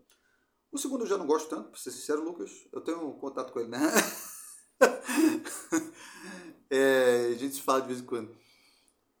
O segundo eu já não gosto muito, não. Ele, ele faz mais assim, com além do. do é uma, uma, outra formação assim instrumental também que eu não, não, não curto tanto. E. Mas é isso, assim, tipo, é, se a gente ficar é, é se prendendo tanto né, a esse aspecto da perfeição, a gente não, não anda para frente, né? E, e, e, tem essa coisa de, às vezes, você abandonar um pouco a coisa, né? Tipo, ao invés de, de achar que tá pronto, abandonar no sentido, tipo, chega. Agora, chega, já chega. Já fiz o que eu tinha que fazer, já mexi no que eu tinha que mexer, agora chega. Claro, sem ser o nível de esculhambação, não é, né? Não é assim, né? Tipo, é, porra. É tipo assim, entender que você chegou num ponto em que a coisa tá tá bacana, não tá assim 100% da forma como você acredita que deveria estar, tá, mas está comunicando aquilo que você gostaria de comunicar, tá num nível em que, porra, não tá jocoso, tá respeitável, assim, bacana, e é isso aí, né? O que, que o marketing quer, entendeu? Tipo... É, mas é difícil equilibrar isso, né? Você tem até exemplos de artistas consagrados que é, é difícil saber é, se eles eram paranoicos mesmo ou se era justa medida. Um exemplo clássico é o Kubrick. O Kubrick era famoso por fazer retomadas, tomadas, múltiplas tomadas de uma mesma cena, a ponto de os atores terem um colapso nervoso em cena. Porra! Porque. Estava esgotado, né? É, enquanto outros diretores, tipo, sei lá, o próprio Clint Eastwood ou outro, favorecem, tipo, filmou uma vez, pronto, achou que tá bom, acabou. Uhum. E... Porque isso, isso é difícil saber se isso é contraproducente ou não. O Kubrick tentava racionalizar essa porra, falando que o ator só dava mesmo o melhor de si quando ele estava num, num, quadro assim que ele chegava. Ele já estava tão automatizado, esgotado, que, que a coisa. Aí deixava de ser mecânico, segundo era a explicação que ele dava, né? E. Aí tem gente que não sabe se isso de fato é verdade ou seria tipo uma dificuldade do cara se relacionar com, com, com os atores. É, é fato que o produto final, sem dúvida, é, é brilhante, é genial, mas pode se perguntar, cara, será que realmente era necessário isso? Às vezes era uma. É, já está no domínio da crise. A coisa não, não precisava ir para aquele, é, para aquele lugar. Tem histórias célebres né, no, no, no Glória Feita de Sangue. Esqueci o nome do ator. Porra, ele pediu lá pra fazer, cara, 20 tomadas. Aí o cara, eu cobri o jovem, não tinha nem 30 anos ainda na época, né? ou tava pra ter 30 anos. Aí começou a xingar, não, 57 filme, aí tava com. Acho que tava fazendo 30. É, começou a xingar, ah, você é um merdinha, caralho, esculachou. Ele sal, cara. O, o ator, né, esculachou, é. professor, merda, ele falou, concordo com tudo que você falou, o Cooper respondeu. Agora, posso pedir uma coisa? Vamos fazer mais uma tomada? ele fez. É, o Iluminado. Puto, né? O Iluminado, a mesma coisa também, porra, que é, inclusive, um dos filmes que tem o recorde de, de, de tomadas feitas. Lá Mas é porque eu acho que às vezes isso não funciona muito, não. Por exemplo, eu já participei, já participei de uma produção é, em que eu estava como assistente de, de direção é, achei direção, porque eu estava fazendo a parte da curadoria do, do repertório e, e escrevendo os arranjos, e assistente de produção. E aí eu estava com um produtor que ele era muito. Na verdade, ele tinha um problema com o percussionista, especificamente. E o percussionista tinha uma dificuldade muito grande de de se impor, assim. E aí, cara, o cara, ele, ele tratou o percussionista de um jeito assim durante. Foi, foi uma gravação assim intensa de uma semana mais ou menos que a gente ficou em estúdio. E ele tinha um problema muito sério com o percussionista, assim, então ele, ele, ele exigia muito do percussionista, assim, ao ponto de, de, de passar meio do ponto. E eu tava naquele ambiente ali, eu nem, eu nem percebi muito. E para falar a verdade, eu meio que entrei meio na onda de, de, exigir do cara a mesma coisa. De, porra, falar, não, bicho, presta atenção.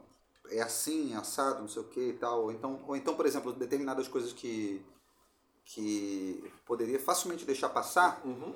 que o próprio é, é, produtor não tinha percebido, eu tinha percebido, eu ia lá e, e falava, não, bicho, tem que fazer aqui, não sei o que, não ficou legal e tal. Poderia, porra, isso aqui não ia comprometer nada, deixava passar, mas eu meio que entrei na onda de pá. E aí o cara tinha muita dificuldade de.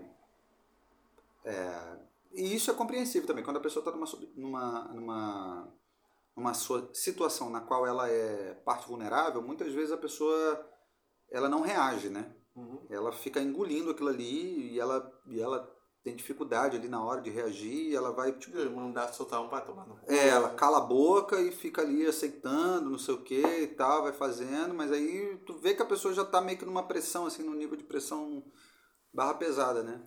Aí beleza, deu certo, finalizamos tudo, não sei o que, não sei o que lá. Pô, depois o maluco me mandou uma mensagem bolado. Man- Mandou uma mensagem assim, pá, falando das paradas, não sei o que e tal. Aí, aí mandou mensagem pro produtor também, mandou mensagem pra mim, assim, tipo, falando, cara, vocês foram extremamente é, abusivos moralmente comigo, não sei o que e Caralho. tal. Mandou a parada, assim, tipo. Aí eu fiquei assim depois, até. Na hora eu até meio que conversei com ele, assim, do tipo. Pô, cara, calma, não é? Acho que você tá exagerando um pouco. Às vezes é, essas coisas acontecem mesmo e tal, mas. E aí ele, não, não tô exagerando nada, não sei o que e tal. E aí, blá. Aí depois, assim, tipo, ficou uma situação meio. Depois a gente se resolveu numa boa, ficou. ficou Caiu na porrada, é, cinco um- minutinhos, né? A gente se resolveu numa boa e tal, ficou tudo bem, mas também nunca mais trabalhamos juntos, assim. Tipo, eu não, não, nunca mais quis chamar ele pra trabalhar. E acho que também, mesmo que se eu chamasse, eu acho que ele não toparia. Ficou uma coisa meio assim, um acordo meio tácito do tipo, porra, a gente Já não deu, trabalha né? mais junto. É, não trabalha mais junto, foi, foi uma péssima experiência para todos os lados. É... Mas inclusive é aquilo, eu acho que também se ele tivesse imposto a situação teria sido diferente. Mas é porque também tem a ver com um elemento ali da personalidade do cara, o cara não tá. Né? Sim. Tem gente que não. Tem gente que só vai perceber essas coisas depois também, né? É. O cara tá numa situação ali que, tipo, ele tá sofrendo um abuso moral, não sei o quê, e às vezes ele, só depois que ele, caralho, porra, vocês foram escroto pra caralho comigo, não sei o quê e tal. É. Que que E de falando? fato, de fato, eh, depois, assim, eu parando pra pensar, depois da conversa toda, depois de um tempo, assim, e tal, eu, caralho, tipo, realmente eu, eu Mas é- vacilei, assim. É, essas coisas são essas coisas são fodas de avaliar o que, que é, o que, que é um, um acicate. Eu tenho uma forte tendência, se alguém me dá uma sacaneada, alguma coisa, ah, é, eu vou lá, redobro e tipo, tapa na cara que eu, tipo, é meio, tipo, ah, é, tá falando que tá, vai se fuder, porra, aí eu vou tentar mostrar que a parada vai ficar boa, né? Uhum. É, até porque geralmente essas coisas, enfim. Também não sei se porque. Às vezes que eu sempre senti isso foram com coisas que eu achava que eu podia resolver, né? E de fato conseguia resolver. No âmbitos mais intelectuais, tipo, qualquer coisa que fosse um desafio, eu achava que eu ia. Né? Às vezes, de fato, a pessoa está colocada num limite que ela está meio insegura. Mas é difícil avaliar essas coisas, né? O que é. O que, É, que é, uma, é o que é uma pressão assim, e também isso depende de pessoa para pessoa, tipo, é um pedala Robinho e tu fala assim, tô te chamando para um desafio, então Sim, vou sim. meter os peitos aí, tu faz a coisa a coisa melhor. Eu lembro que tinha um professor na UF, ele era até bem arrogante e tal, ele tinha, tinha comportamentos escrotos. Mas às vezes a galera fala bolada, você fala assim, não, pô, vocês não leem francês, italiano e tal. É, Escroto é, mas a impressão que me dá é que é importante fazer esse tipo de coisa, que me falar a leitura que eu faço, assim, eu vou falar assim, não é nada que seja intelectualmente é, absurdo para a pessoa que está aqui. É meio É mínimo, mais- né? É tocar, é, É. toma vergonha na cara, se E esforça, aprende essa porra aí. é, você vai conseguir. Tipo, é meio falar isso. É meio você É meio tomar bobo, tipo, porra, É, como é que tu não sabe essa porra? É porque a galera tem que fazer isso com um texto em espanhol, por exemplo, Hum. que é, na, na história isso é meio vala comum, né? E mesmo assim, às vezes o meu orientador reclamava muito disso, que, que a galera. é, Que acabava, porque ele era um cara mais gente boa e também com um idioma assim que Ah, não mas era eu passei, por, eu passei por isso com. com, com, Aí você, com- é, é, você dá um, é um meio pedal. eu passei assim, também tipo, lá porra, na, não é. na, na coisa, foi a mesma coisa, foi inglês e espanhol. O professor virou e falou, gente, olha só, vocês estão num curso de ciências sociais, tipo, no mínimo vocês têm que saber uma outra língua, no mínimo. É. Tipo, isso não é... Aí tem gente que vai ficar assim super. Vou Deus. pedir pra você ler árabe, porra, Exatamente. caralho, É, hebraico, é. não sei o que, porra. É, às vezes é- essa coisa você dá, tipo, realmente, essa porra, se, se ergue é o desafio, porra. E não é algo assim tão. Porque senão as pessoas ficam acomodadas, senão fica aquela coisa super, né? E aí, às vezes, é essa coisa que mexe com o ego mesmo, tipo, porra, o cara ali tá meio. tá Porra. É um meio desafio, tá me É. dando uma esculachada, vou mostrar pra ele que é. Vou fazer factível. maneiro, é. É, tipo, fala assim, pô, é claro, é tudo. É tudo. É, É difícil avaliar essas coisas, né? Mas é porque é isso, assim, às vezes também é essa parada do, do que eu tô falando. É, por exemplo, nessa situação especificamente, teve. Tinha coisa que eu. Eu entrei na onda do produtor, no sentido de, porra, é, é, é de fazer. De, entrar num nível de exigência um tanto. Quase que exagerado. Porque eu, eu acho que o produtor e ele, e ele não tinha uma relação muito boa. Então ele já tinha uma parada prévia ali, não sei o quê. Então eu meio que entrei nessa onda sem saber que, que existia isso assim. Mas para além disso, essa parada do perfeccionismo, né? Porque, por exemplo, tinha coisa que eu via que, tipo, pô, isso aqui não compromete. Dava para passar na moral, assim, tipo. Uhum. Só que eu ia lá e espizinhava. Não, bicho, olha só, tal. Sem precisar. Aí, eu, aí, tipo, são duas coisas, né? Uma, uma coisa é você. Porra, Será que é porque eu já tinha entrado naquela, naquele, naquela vibração de porra? Sim. Caralho, porra, não, meu irmão, não sei o que, sei lá, ou se de fato era, porra, uma questão de perfeccionismo que eu tava olhando ali. Não, bicho, peraí. É. Eu duas coisas, né? É. é difícil. Porque, por exemplo, eu mesmo com as coisas que eu faço, eu acho muito difícil. Eu nunca tenho um, um, um, uma. Até porque eu não tenho isso com as obras dos outros que dirá com as paradas que eu faço. Eu sempre, eu sempre consigo ver coisas assim que eu conseguiria melhorar. Essa foto aqui você até curtiu lá do, do parque. Tá bonita mesmo. Mas o que, que eu melhoraria aqui? Eu daria mais espaço nessa parte é, é, escura. Eu postava no meu Instagram. Teria aumentado isso aqui, deveria ser maior. Pouca coisa maior. Hum. Pouca mesmo, mas deveria ser maior. Tipo, eu sinto que deveria ser maior. E provavelmente se tivesse maior, tu veria outro problema. Nessa foto também aqui, no casal de amigos. Essa mochila tá atrapalhando a composição. Ah, certo era tá. assim. certo era assim. Tanto que Mas você sabe. Tô falando pelas te falar uma parada, te falar uma parada que eu acho que tem uma relação direta que, que eu observo em você e, e, a, e, e a Prisciliana Pessoas muito ansiosas têm uma tendência a serem extremamente perfeccionistas. Extremamente. É. A um nível assim. É... Eu acho que tem uma relação direta assim. Deve ter, né? Eu não sei, eu não sei como explicar isso, mas eu acho porque vocês dois têm. Talvez você não seja diagnosticado, mas provavelmente você tem a, a, a, alguma coisa, um pezinho ali, que é o tal do do transtorno de ansiedade, né? Você acha? Você acha? Mas ela é. E eu vejo, assim, tipo, elementos que são muito similares, assim, na, na, na personalidade. Por conta dessa parada da ansiedade que vocês dois têm.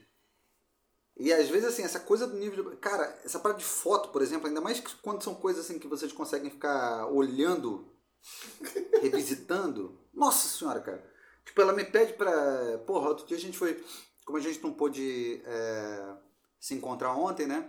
Aí a gente decidiu é, ir a um, um restaurante peruano. Esse tem, tem dois aqui na Lapa, né? Stories. É. Aí a gente foi naquela porra daquele panca que fica lá na. na já, já ali perto da Glória, lá, né? Não sei se tu tá ligado. Não. É na Rua da Lapa, hum. depois da ACM. Sabe onde é? Acho que você chegou a falar, mas eu não. não... Mas tá ligado ah, de ACM? Nós passamos, nós passamos em frente, é. Sim, sim. Aí entramos lá na porra do punk, isso era tipo domingo, 3 horas da tarde. Era cheio pra caralho, completamente cheio.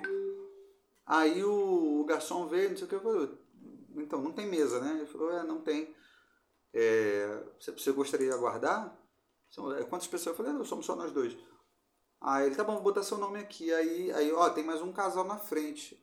Porra, eu esperar. Aí a Prisciliana tava toda animada, né? Eu falei, vamos, né? Aí beleza, botou o nome lá, não sei o que. Aí a gente sentou para esperar. Eu falei, Prisciliana, a gente mora aqui do lado. Tem necessidade da gente ficar passando por esse perrengue, ficar igual, porra, caralho. A gente não é turista, cara. Tipo, a gente pode vir aqui uma terça-feira que não vai ter ninguém. Naquele dia. Tem necessidade da gente ficar, tipo, esperando aqui, já tem um casal na frente, ela.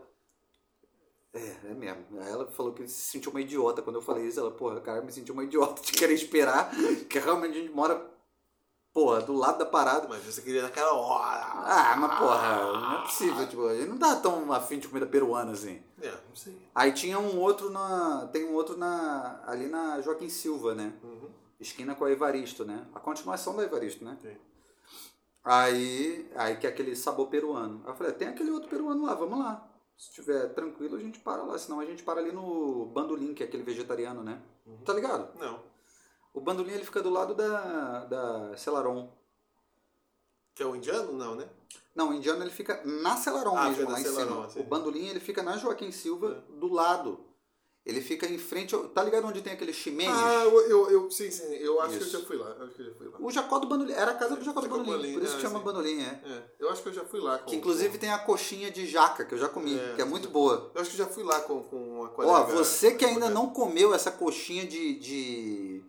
Coxinha com recheio de jaca, cara, não tem diferença nenhuma. É sinistro. É? É sinistro. Então, galinha, galinha feita de jaca? Feita de jaca, galinha. Cara, é muito. Eu já comi. É, é Ou a tipo- jaca é feita de galinha também? Não. É, não, não, não dá pra saber. A galinha morre, aduba ali, aí, tipo, é- A substância da galinha pra. Cara, é impressionante. É impressionante. A textura. Aí se tempera, aí tempera ali igualzinho. Cara, não, tem diferença Ou é nenhuma. galinha, eles estão falando que é jaca só pra iludir os turistas. Cara, é impressionante, é impressionante. Eu fiquei muito impressionado quando eu comi, assim, tipo, a primeira vez e tal. Coxinha de jaca é foda. Vale muito a pena. Eu acho que fui lá, porque eu- tenho a lembrança de ter ido a um restaurante há muito tempo atrás. Eu fui até com essa colega lá. É. Bom, então aí falamos. Ah, não, então a gente vai lá no peruano, se, no, no peruano eu já conheci. Se tiver muito cheio, a gente vai lá que no... me trocou pra ir morar na Suíça. Ah, porra, caralho, que otária, né?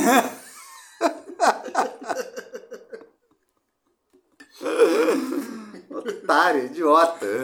Porra, me abandonou pra. É. Aí eu falei, a gente vai lá no outro peruano. Se não tiver. Porque, porra, são dois restaurantes peruanos. Provavelmente, claro, vai ter coisas diferentes, mas, tipo, minimamente eles vão ter coisas que são tradicionalmente peruanas, né? Porque Sim. senão não faria sentido. Tipo Inca Cola? Ah, Inca Cola? tinha Inca Cola. É. El sabor del Peru. É Lisboa de Peru, é.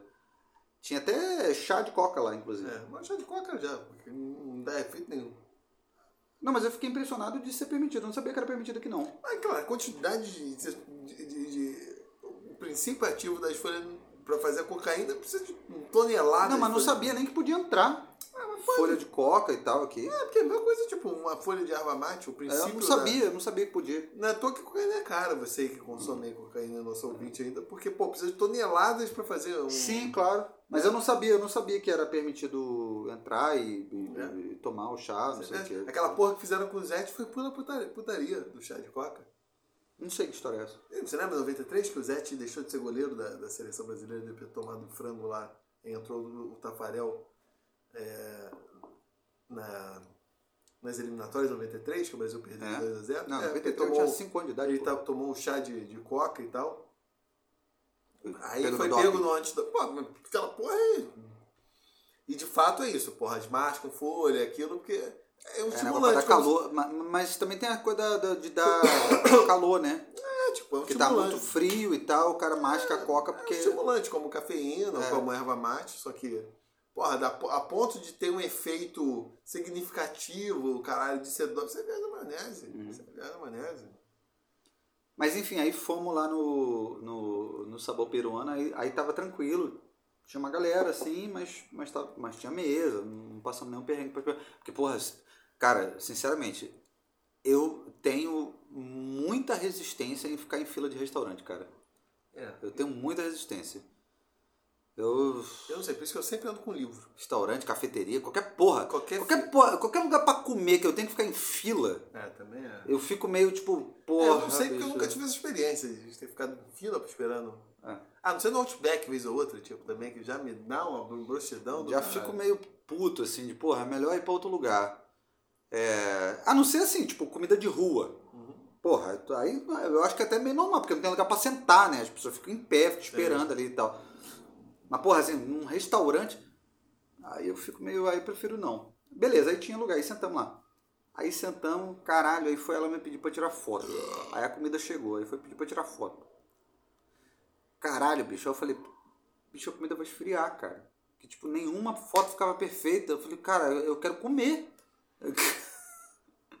não aguento mais, eu quero comer. Tipo. Mas é só ser rápido no gatilho, pô. Porque fica. Não, mas eu tirava, mas aí eu olhava e não ficava perfeito. Eu tirava e eu olhava, não, mas porque meu não sei o que ficou assim. Aí não, não, não, tem um fiapo aqui, aí tem. Porra, bicho! É, nas minhas fotos Eu sempre- quero comer, cara. Por isso que eu tiro, por isso que eu tiro foto de pessoas, geralmente. Chato pra caralho, porra. É. Não, mas sempre tem coisas que você olha e tem co- como melhorar, né? Ah, na verdade, eu acho que isso é um olhar estético, porque a galera fica bolada quando você fala isso, porque acha que você estraga prazer, mas eu acho que quem tem um olhar estético, porque não é só sobre fotografia, qualquer, qualquer coisa, inclusive as obras que eu, que, eu- que, eu, que eu gosto, eu sempre olho e falo, alguma coisa eu faria diferente. Não, Porque mas tudo bem, mas o que eu quero dizer é que às vezes. É porque não é a situação aqui, é uma outra situação. O que eu quero dizer é que às vezes é, é, é um nível de perfeccionismo que ele é, é, é, incomoda a, porra da convivência, sacou? Assim, tipo. Ah, tudo bem, porque ali é uma coisa Porque que... não é ali, você tá fazendo uma foto do casal, tá? o próprio casal tá afim de posar, tá Não, eu afim. tirei... Eu tirei Ah, é, foi espontâneo? É, eu não gosto de foto posada. Então, então, né? Então eles nem estão ali, tipo, não tá incomodando no sentido de, pô, não, faz assim porque ficou ruim, faz assim, fica. É, pô, até que chega um ponto que enche o saco, né? Eu tirei várias, tipo, eu vi mais ou menos como seria a É, composição. vai ali, pá, pá, pá, pá, pá, pá, pá, pá, e É, pá, eu, beleza. Eu mexi assim, mais ou menos, vi qual que seria as, as, as configurações da parada. É. Mas aí tá, depois que eu vi, eu gostei da foto. Tanto que eu. que Sim, mas aí você observou que tinha um elemento ali que você falou, pô, se não tivesse, ficaria perfeita. Não, perfeito não, porque provavelmente eu, eu ia falar. Ah, e observar outra coisa. Daria pra melhorar o fundo, porque o centro da composição é esse fundo, que parece uma coisa bidimensional, quase um, um- um papel de parede. Um ar nouveau, uma coisa assim. Aí seria como deixar isso aqui mais bidimensional, aquele fundo lá, mais. Porque isso daqui, essa mochila aqui, ela de certa forma atrai o olhar. Quando você, na verdade, tem. Você tem duas retas conduzindo pro fundo, que é o centro da composição. Mas isso que é foda, porque eu acho Né? que, tipo, Mas são coisas que bem ou mal você acaba. é porque tem coisas que, na verdade, só quem fez percebe, sacou? Não, isso está no nível inconsciente. É isso que eu não acredito. Quem, quem, quem vê, o público como forma geral, ele vê, mas esse é um elemento de distração, não no nível consciente. Mas é. Tá, só tapar aqui fica. fica substancialmente diferente. No nível. Porque a pessoa olha para aqui. Mesmo que seja assim, de uma forma bem, bem, bem, bem breve. Não que, porra, caralho, a foto fica 10 mil vezes melhor por causa disso aqui. Não, ela não tá destruída. Continuo achando uma boa foto. Mas é um elemento que deveria ser. ser poderia ser melhorado, né? né? Sempre tem. Com todas as coisas que eu faço, eu consigo perceber. Aqui, por exemplo, também, essa outra que será postada amanhã, em preto e branco. Se tivesse. Vão lá no Instagram do Alvo, que o Alvo tá postando várias fotos Tô, maneiras. é, eu tô postando várias fotos maneiras. Várias artes que eu não domino, eu ataco elas. Esse, esse, plano, esse plano aqui deveria ser. Essa área, claro, deveria ser mais, mais ampla. né? Talvez não ter esse galpão aqui ficaria mais interessante e deixaria mais abstrato. E a paisagem mais no fundo. Então, né? Talvez digitalmente fosse mexer nessa porra aqui, enfim. Mas eu consigo perceber. Ficaria mais interessante assim. Mas ao mesmo tempo é isso. São elementos que existem, é isso daqui, tá legal, mas eu consigo perceber. Poderia ficar melhor. Eu acho que um, um dos elementos também que forçam as pessoas a continuarem a criar é elas nunca atingirem esse estado que elas julgam de Sim. perfeição. Elas Tentar sempre- na próxima vez. É, exatamente. Consigo ver, É. tipo, eu- isso aqui é interessante, tem elementos interessantes, eu consigo analisar quais são os elementos interessantes, mas poderia ficar melhor. É, né? mas eu acho que esse que é o ponto, assim, mesmo sabendo que há elementos que poderiam ficar melhor, é importante, porra, é, caralho, relevar, assim, porque senão também a gente não... Porque é isso, né? Senão a gente não, não, não realiza nada, né? Realiza no sentido privado, mas não realiza no sentido público. E, e. e, e- e tendo em consideração que a arte ela se completa na recepção, Uhum. né? É, ela precisa ser realizada no público, né? Então, às vezes a gente tem que abrir mão um pouco desse é, dessa busca por essa perfeição incessante numa determinada de repente, como você acabou de falar, isso é um processo. E aí talvez tenha um momento lá na frente que você fala, caralho, agora eu consegui atingir aqui o nível que puta que pariu. Beleza. Mas isso não, não pode ser um elemento limitante ao ponto de, porra, te impedir de tornar público outras coisas que, beleza, não estão perfeitas, mas também não são aquilo que vai é, é, te envergonhar Sim. de publicar, né? Porque isso também é importante. Sim, né? Não claro. pode ser uma coisa que, porra, você tá envergonhado e tal. Não, tem que ser uma parada que você, você sente orgulho, mas também não é, porra, beleza, não, isso aqui não é uma melhor, mas é algo que. Mas ok. mesmo esse conceito do que se envergonha não é foda. Veja o caso lá do Kafka, queria que destruísse. E seria Mas aí- destruído. se- tipo, Mas aí eu acho que cabe ao artista decidir, assim, tipo. Mas é, é claro que foda. no caso dele ele morreu, foda-se, aí outra pessoa, o executor decidiu. Mas acho que o. Mas é, clara, mas é claro que a percepção do cara era completamente. equivocada, né? Exatamente. É. Porque ele não é um ar- um artista qualquer. Tipo, mano, inclusive tem um impacto grande pra caralho, tipo. Não é uma percepção. E ainda mais depois de morto, que aquela. Foda-se, né? Nem... Porque você entende isso em Já tem mais cara. da vaidade, né? É, o cara ainda tem um determinado controle, mas depois de morto mandar destruir. E eu tô falando, em ficção, não eram obras, tipo, convencionais, assim, que o cara expunha a vida pública dele, a vida privada, enfim, o que fosse, né? Uma obra de ficção, mandou destruir. E com certeza, tipo, a literatura do século XX teria ficado muito mais pobre se não.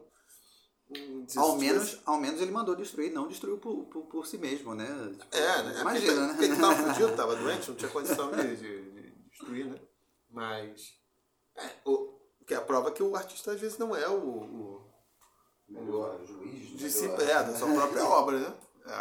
O cara, A claramente. maioria das vezes não é. É, uma, uma parte das vezes não é, né? Mas num caso como esse é bem.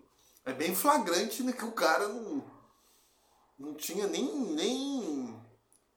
Nem ciência do, do valor da obra, né? Quer dizer, a ponto de falar isso pra destruir, né? Porque não foi uma coisa, se ele destrói, sei lá o que, que eu acho que vai comprometer o legado, caralho. quase. É uma porra toda, né? é. Porra. Caralho. Porra. Tem nenhum processo de seleção de história, a merda ali que são ruins. blá, blá, blá. Publica isso aqui, né? Porque geralmente na execução literária um, um- um dos elementos é esse, tipo, porra, ou deixa, só publica isso aqui depois de tantos anos, né? Foi meio. radical Então você, artista que está nos ouvindo, Destrua tudo. eu ia falar o contrário. É, não sei. Deixa, deixa rolar aí, porque depois que tu morreu já era também, né? O... É, foda-se, né? Depois que morreu, foda-se. É, ninguém esquenta também depois que você morre. É. O... Mas isso que você estava falando, eu, eu fala assim, estágio de perfeição, acho que isso não acontece. Porque eu me lembro que quando eu tinha meus 17, 18 anos, fazendo estágio na TV Cefet, e os outros amigos e colegas que estavam lá, né? Tinha um cara muito maduro, já muito vivido e tal, e ele era o nosso modelo. Porque ele já tinha 20 anos, né? Então ele era já o cara, assim, que, porra, tinha, né? Ele tinha sabedoria de vida, né? Claro. 20 anos, cara, era quatro. E ele falou, entre as várias frases que ele falou, assim, que causaram uma delas era: o sexo mais barato eu pago, e a outra era essa: ninguém consegue ser fã de si mesmo. É, quer dizer, eu acho que algumas pessoas têm um nível narcísico muito Pô, tosco, que não são, talvez, mas talvez não sejam esses- os criadores, os artistas. É, mas quem tem esse elemento de criação, acho que não consegue. Claro, acho que tem um elemento de amor próprio, porra, às vezes.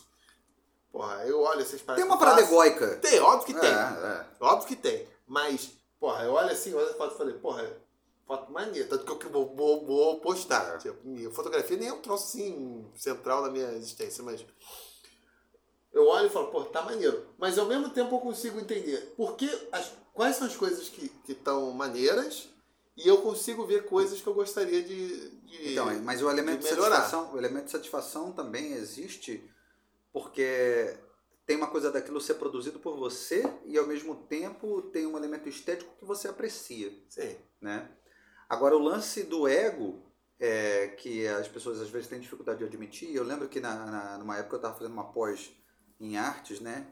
Lá no IFRJ, que era o que os Cefetes viraram. Era o Cefetec, não. Cefetec, o Cefetec. O Cefet, o de física, continua É, sendo o Cefetec, isso mesmo. Cefetec de química. É. Aqui, a física zoada. O Cefet de física, o do Maracanã. Continua. que isso, cara? Da- da- da- É, o professor de física falava isso. Tinha que ser escola técnica de física. É... Aí fiz lá o, o é, após, né? Aí tinha essa moça que, inclusive, outro dia encontrei com ela, foi muito engraçado, encontrei por acaso ela ali na, na, na Teotônio Regadas, né? Vulgo Rua da Celaron, né? Foda-se não. É, e aí encontrei com ela assim, e aí, pô, e tal. E ela é artista plástica, ela era muito engraçada, assim. Mas enfim, e aí numa, numa ocasião dessas, a gente discutindo sobre essas questões, eu falei, não, mas todo artista tem uma questão de ego, né? Tem, tem, tem, tem, tem um ego ali envolvido e tal, tem uma parada de... E ela ficou assim, tipo, é, visivelmente incomodada com essa declaração ao ponto de, de, de negar, assim, absolutamente que não, porque quando eu produzo não tem absolutamente nada a ver com ego. Eu falei, não, você não está entendendo, não tem a ver com, com o ego no sentido das pessoas é, é, admirarem você enquanto pessoa, mas quando elas admiram a tua arte, em alguma medida, aquilo está refletindo você na arte. Você não está. Talvez você não queira que as pessoas olhem para você e te admirem como, porra, a artista propriamente, assim, na tua personalidade ou qualquer outra coisa. Mas a, mas a, a arte nada mais é do que uma representação da, do, do teu eu, assim. Então, tipo, tem uma questão de ego ali diretamente tem. ligada. Pô, vai dizer que não. Qual é, né? É, E aí eu acho que isso faz com que também a gente acabe tentando manipular tanto assim esse esse elemento é, a um nível a um nível de perfeição porque é, é- é aquilo né tipo a gente está sempre tentando mostrar para o outro a nossa melhor Claro. né? Melhor É, face. melhor face, né? E tal. Tipo, ninguém, ninguém mostra o que há de pior em si mesmo, né? Inclusive as Tipo, coisas que eu produzo artisticamente são claramente.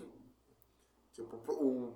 Vamos falar assim, um dos grandes projetos estéticos meus é me apresentar com uma visão pessoal de mundo. Uhum. Que inclusive as pessoas percebam, que pode até não gostar, mas que seja. Ela tem um elemento de.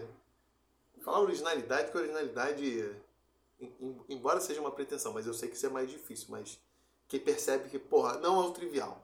Uhum. Eu não estou interessado em estar no lugar trivial. Porque eu não me considero uma pessoa trivial. Então, a Sim. forma como eu percebo o mundo também acho que não é trivial. Então, não quero manifestar. É, Então, tão logo eu reconheço tipo, algum estilo que seja um... algo que está dado como trivial, pode ser reconhecido assim como tecnicamente interessante, eu não estou interessado em. Uhum. Eventualmente, uma vez ou outra até posso estar, porque às vezes me dá satisfação. Mas como um projeto, não. Né? Muito bem. Exatamente. É isso, né? E é isso. E é uma das razões porque eu recuso, nesse caso não, a porra da fotografia em preto e branco em 47. Porque eu acho que a fotografia em preto e branco tem um falso intelectualismo que muitas vezes, embora essa vá sair em preto e branco, Ah, mas eu concordo. não funciona. Aqui funciona. Porque Eu aqui acho que tem uma parada de. Na verdade, não só o, preto e branco. Eu acho que tudo aquilo que remete a uma coisa meio é, vintage, de forma geral, a, a- a- tem uma tendência de nego associar a algo como do tipo. Sabe aquela coisa assim, da, as pessoas gostarem daquilo que é antigo? Sim. Associa-se a um elemento meio de intelectualidade, assim, uma coisa, porque é como se a pessoa não fosse, não pertencesse àquela época, não pertencesse àquela, né, tipo, fosse incompreendida e tal. Eu, eu acho que deu uma parada meio assim. É, tanto que quando teve a emergência do cinema falado, meu amigo Thiago Turiba até estudou isso na crítica aqui. O próprio Vinícius de Moraes foi um dos críticos que favoreceu essa. Havia um campo que defendia o cinema mudo sobre o cinema falado, como o cinema mudo fosse a linguagem cinematográfica por excelência, enquanto o cinema falado teria hum, é, é, feito o cinema perder a sua Corrompeu, especificidade. Aí eu falo, isso é claramente uma discussão feita. Ela até tem um elemento. Não vou falar assim que ela é completamente porra louca. Tipo, você consegue entender alguns aspectos ali que fariam sentido. Mas em boa medida a discussão estava mediada pelo fato de que o cinema foi uma arte que não surgiu com som. Porque se ela tivesse surgido com som, imagem e som ao mesmo tempo, dificilmente teria tido uma discussão tão ampla valorizando o cinema é, é, mudo, É. né? Como algo, como a arte que deveria ser.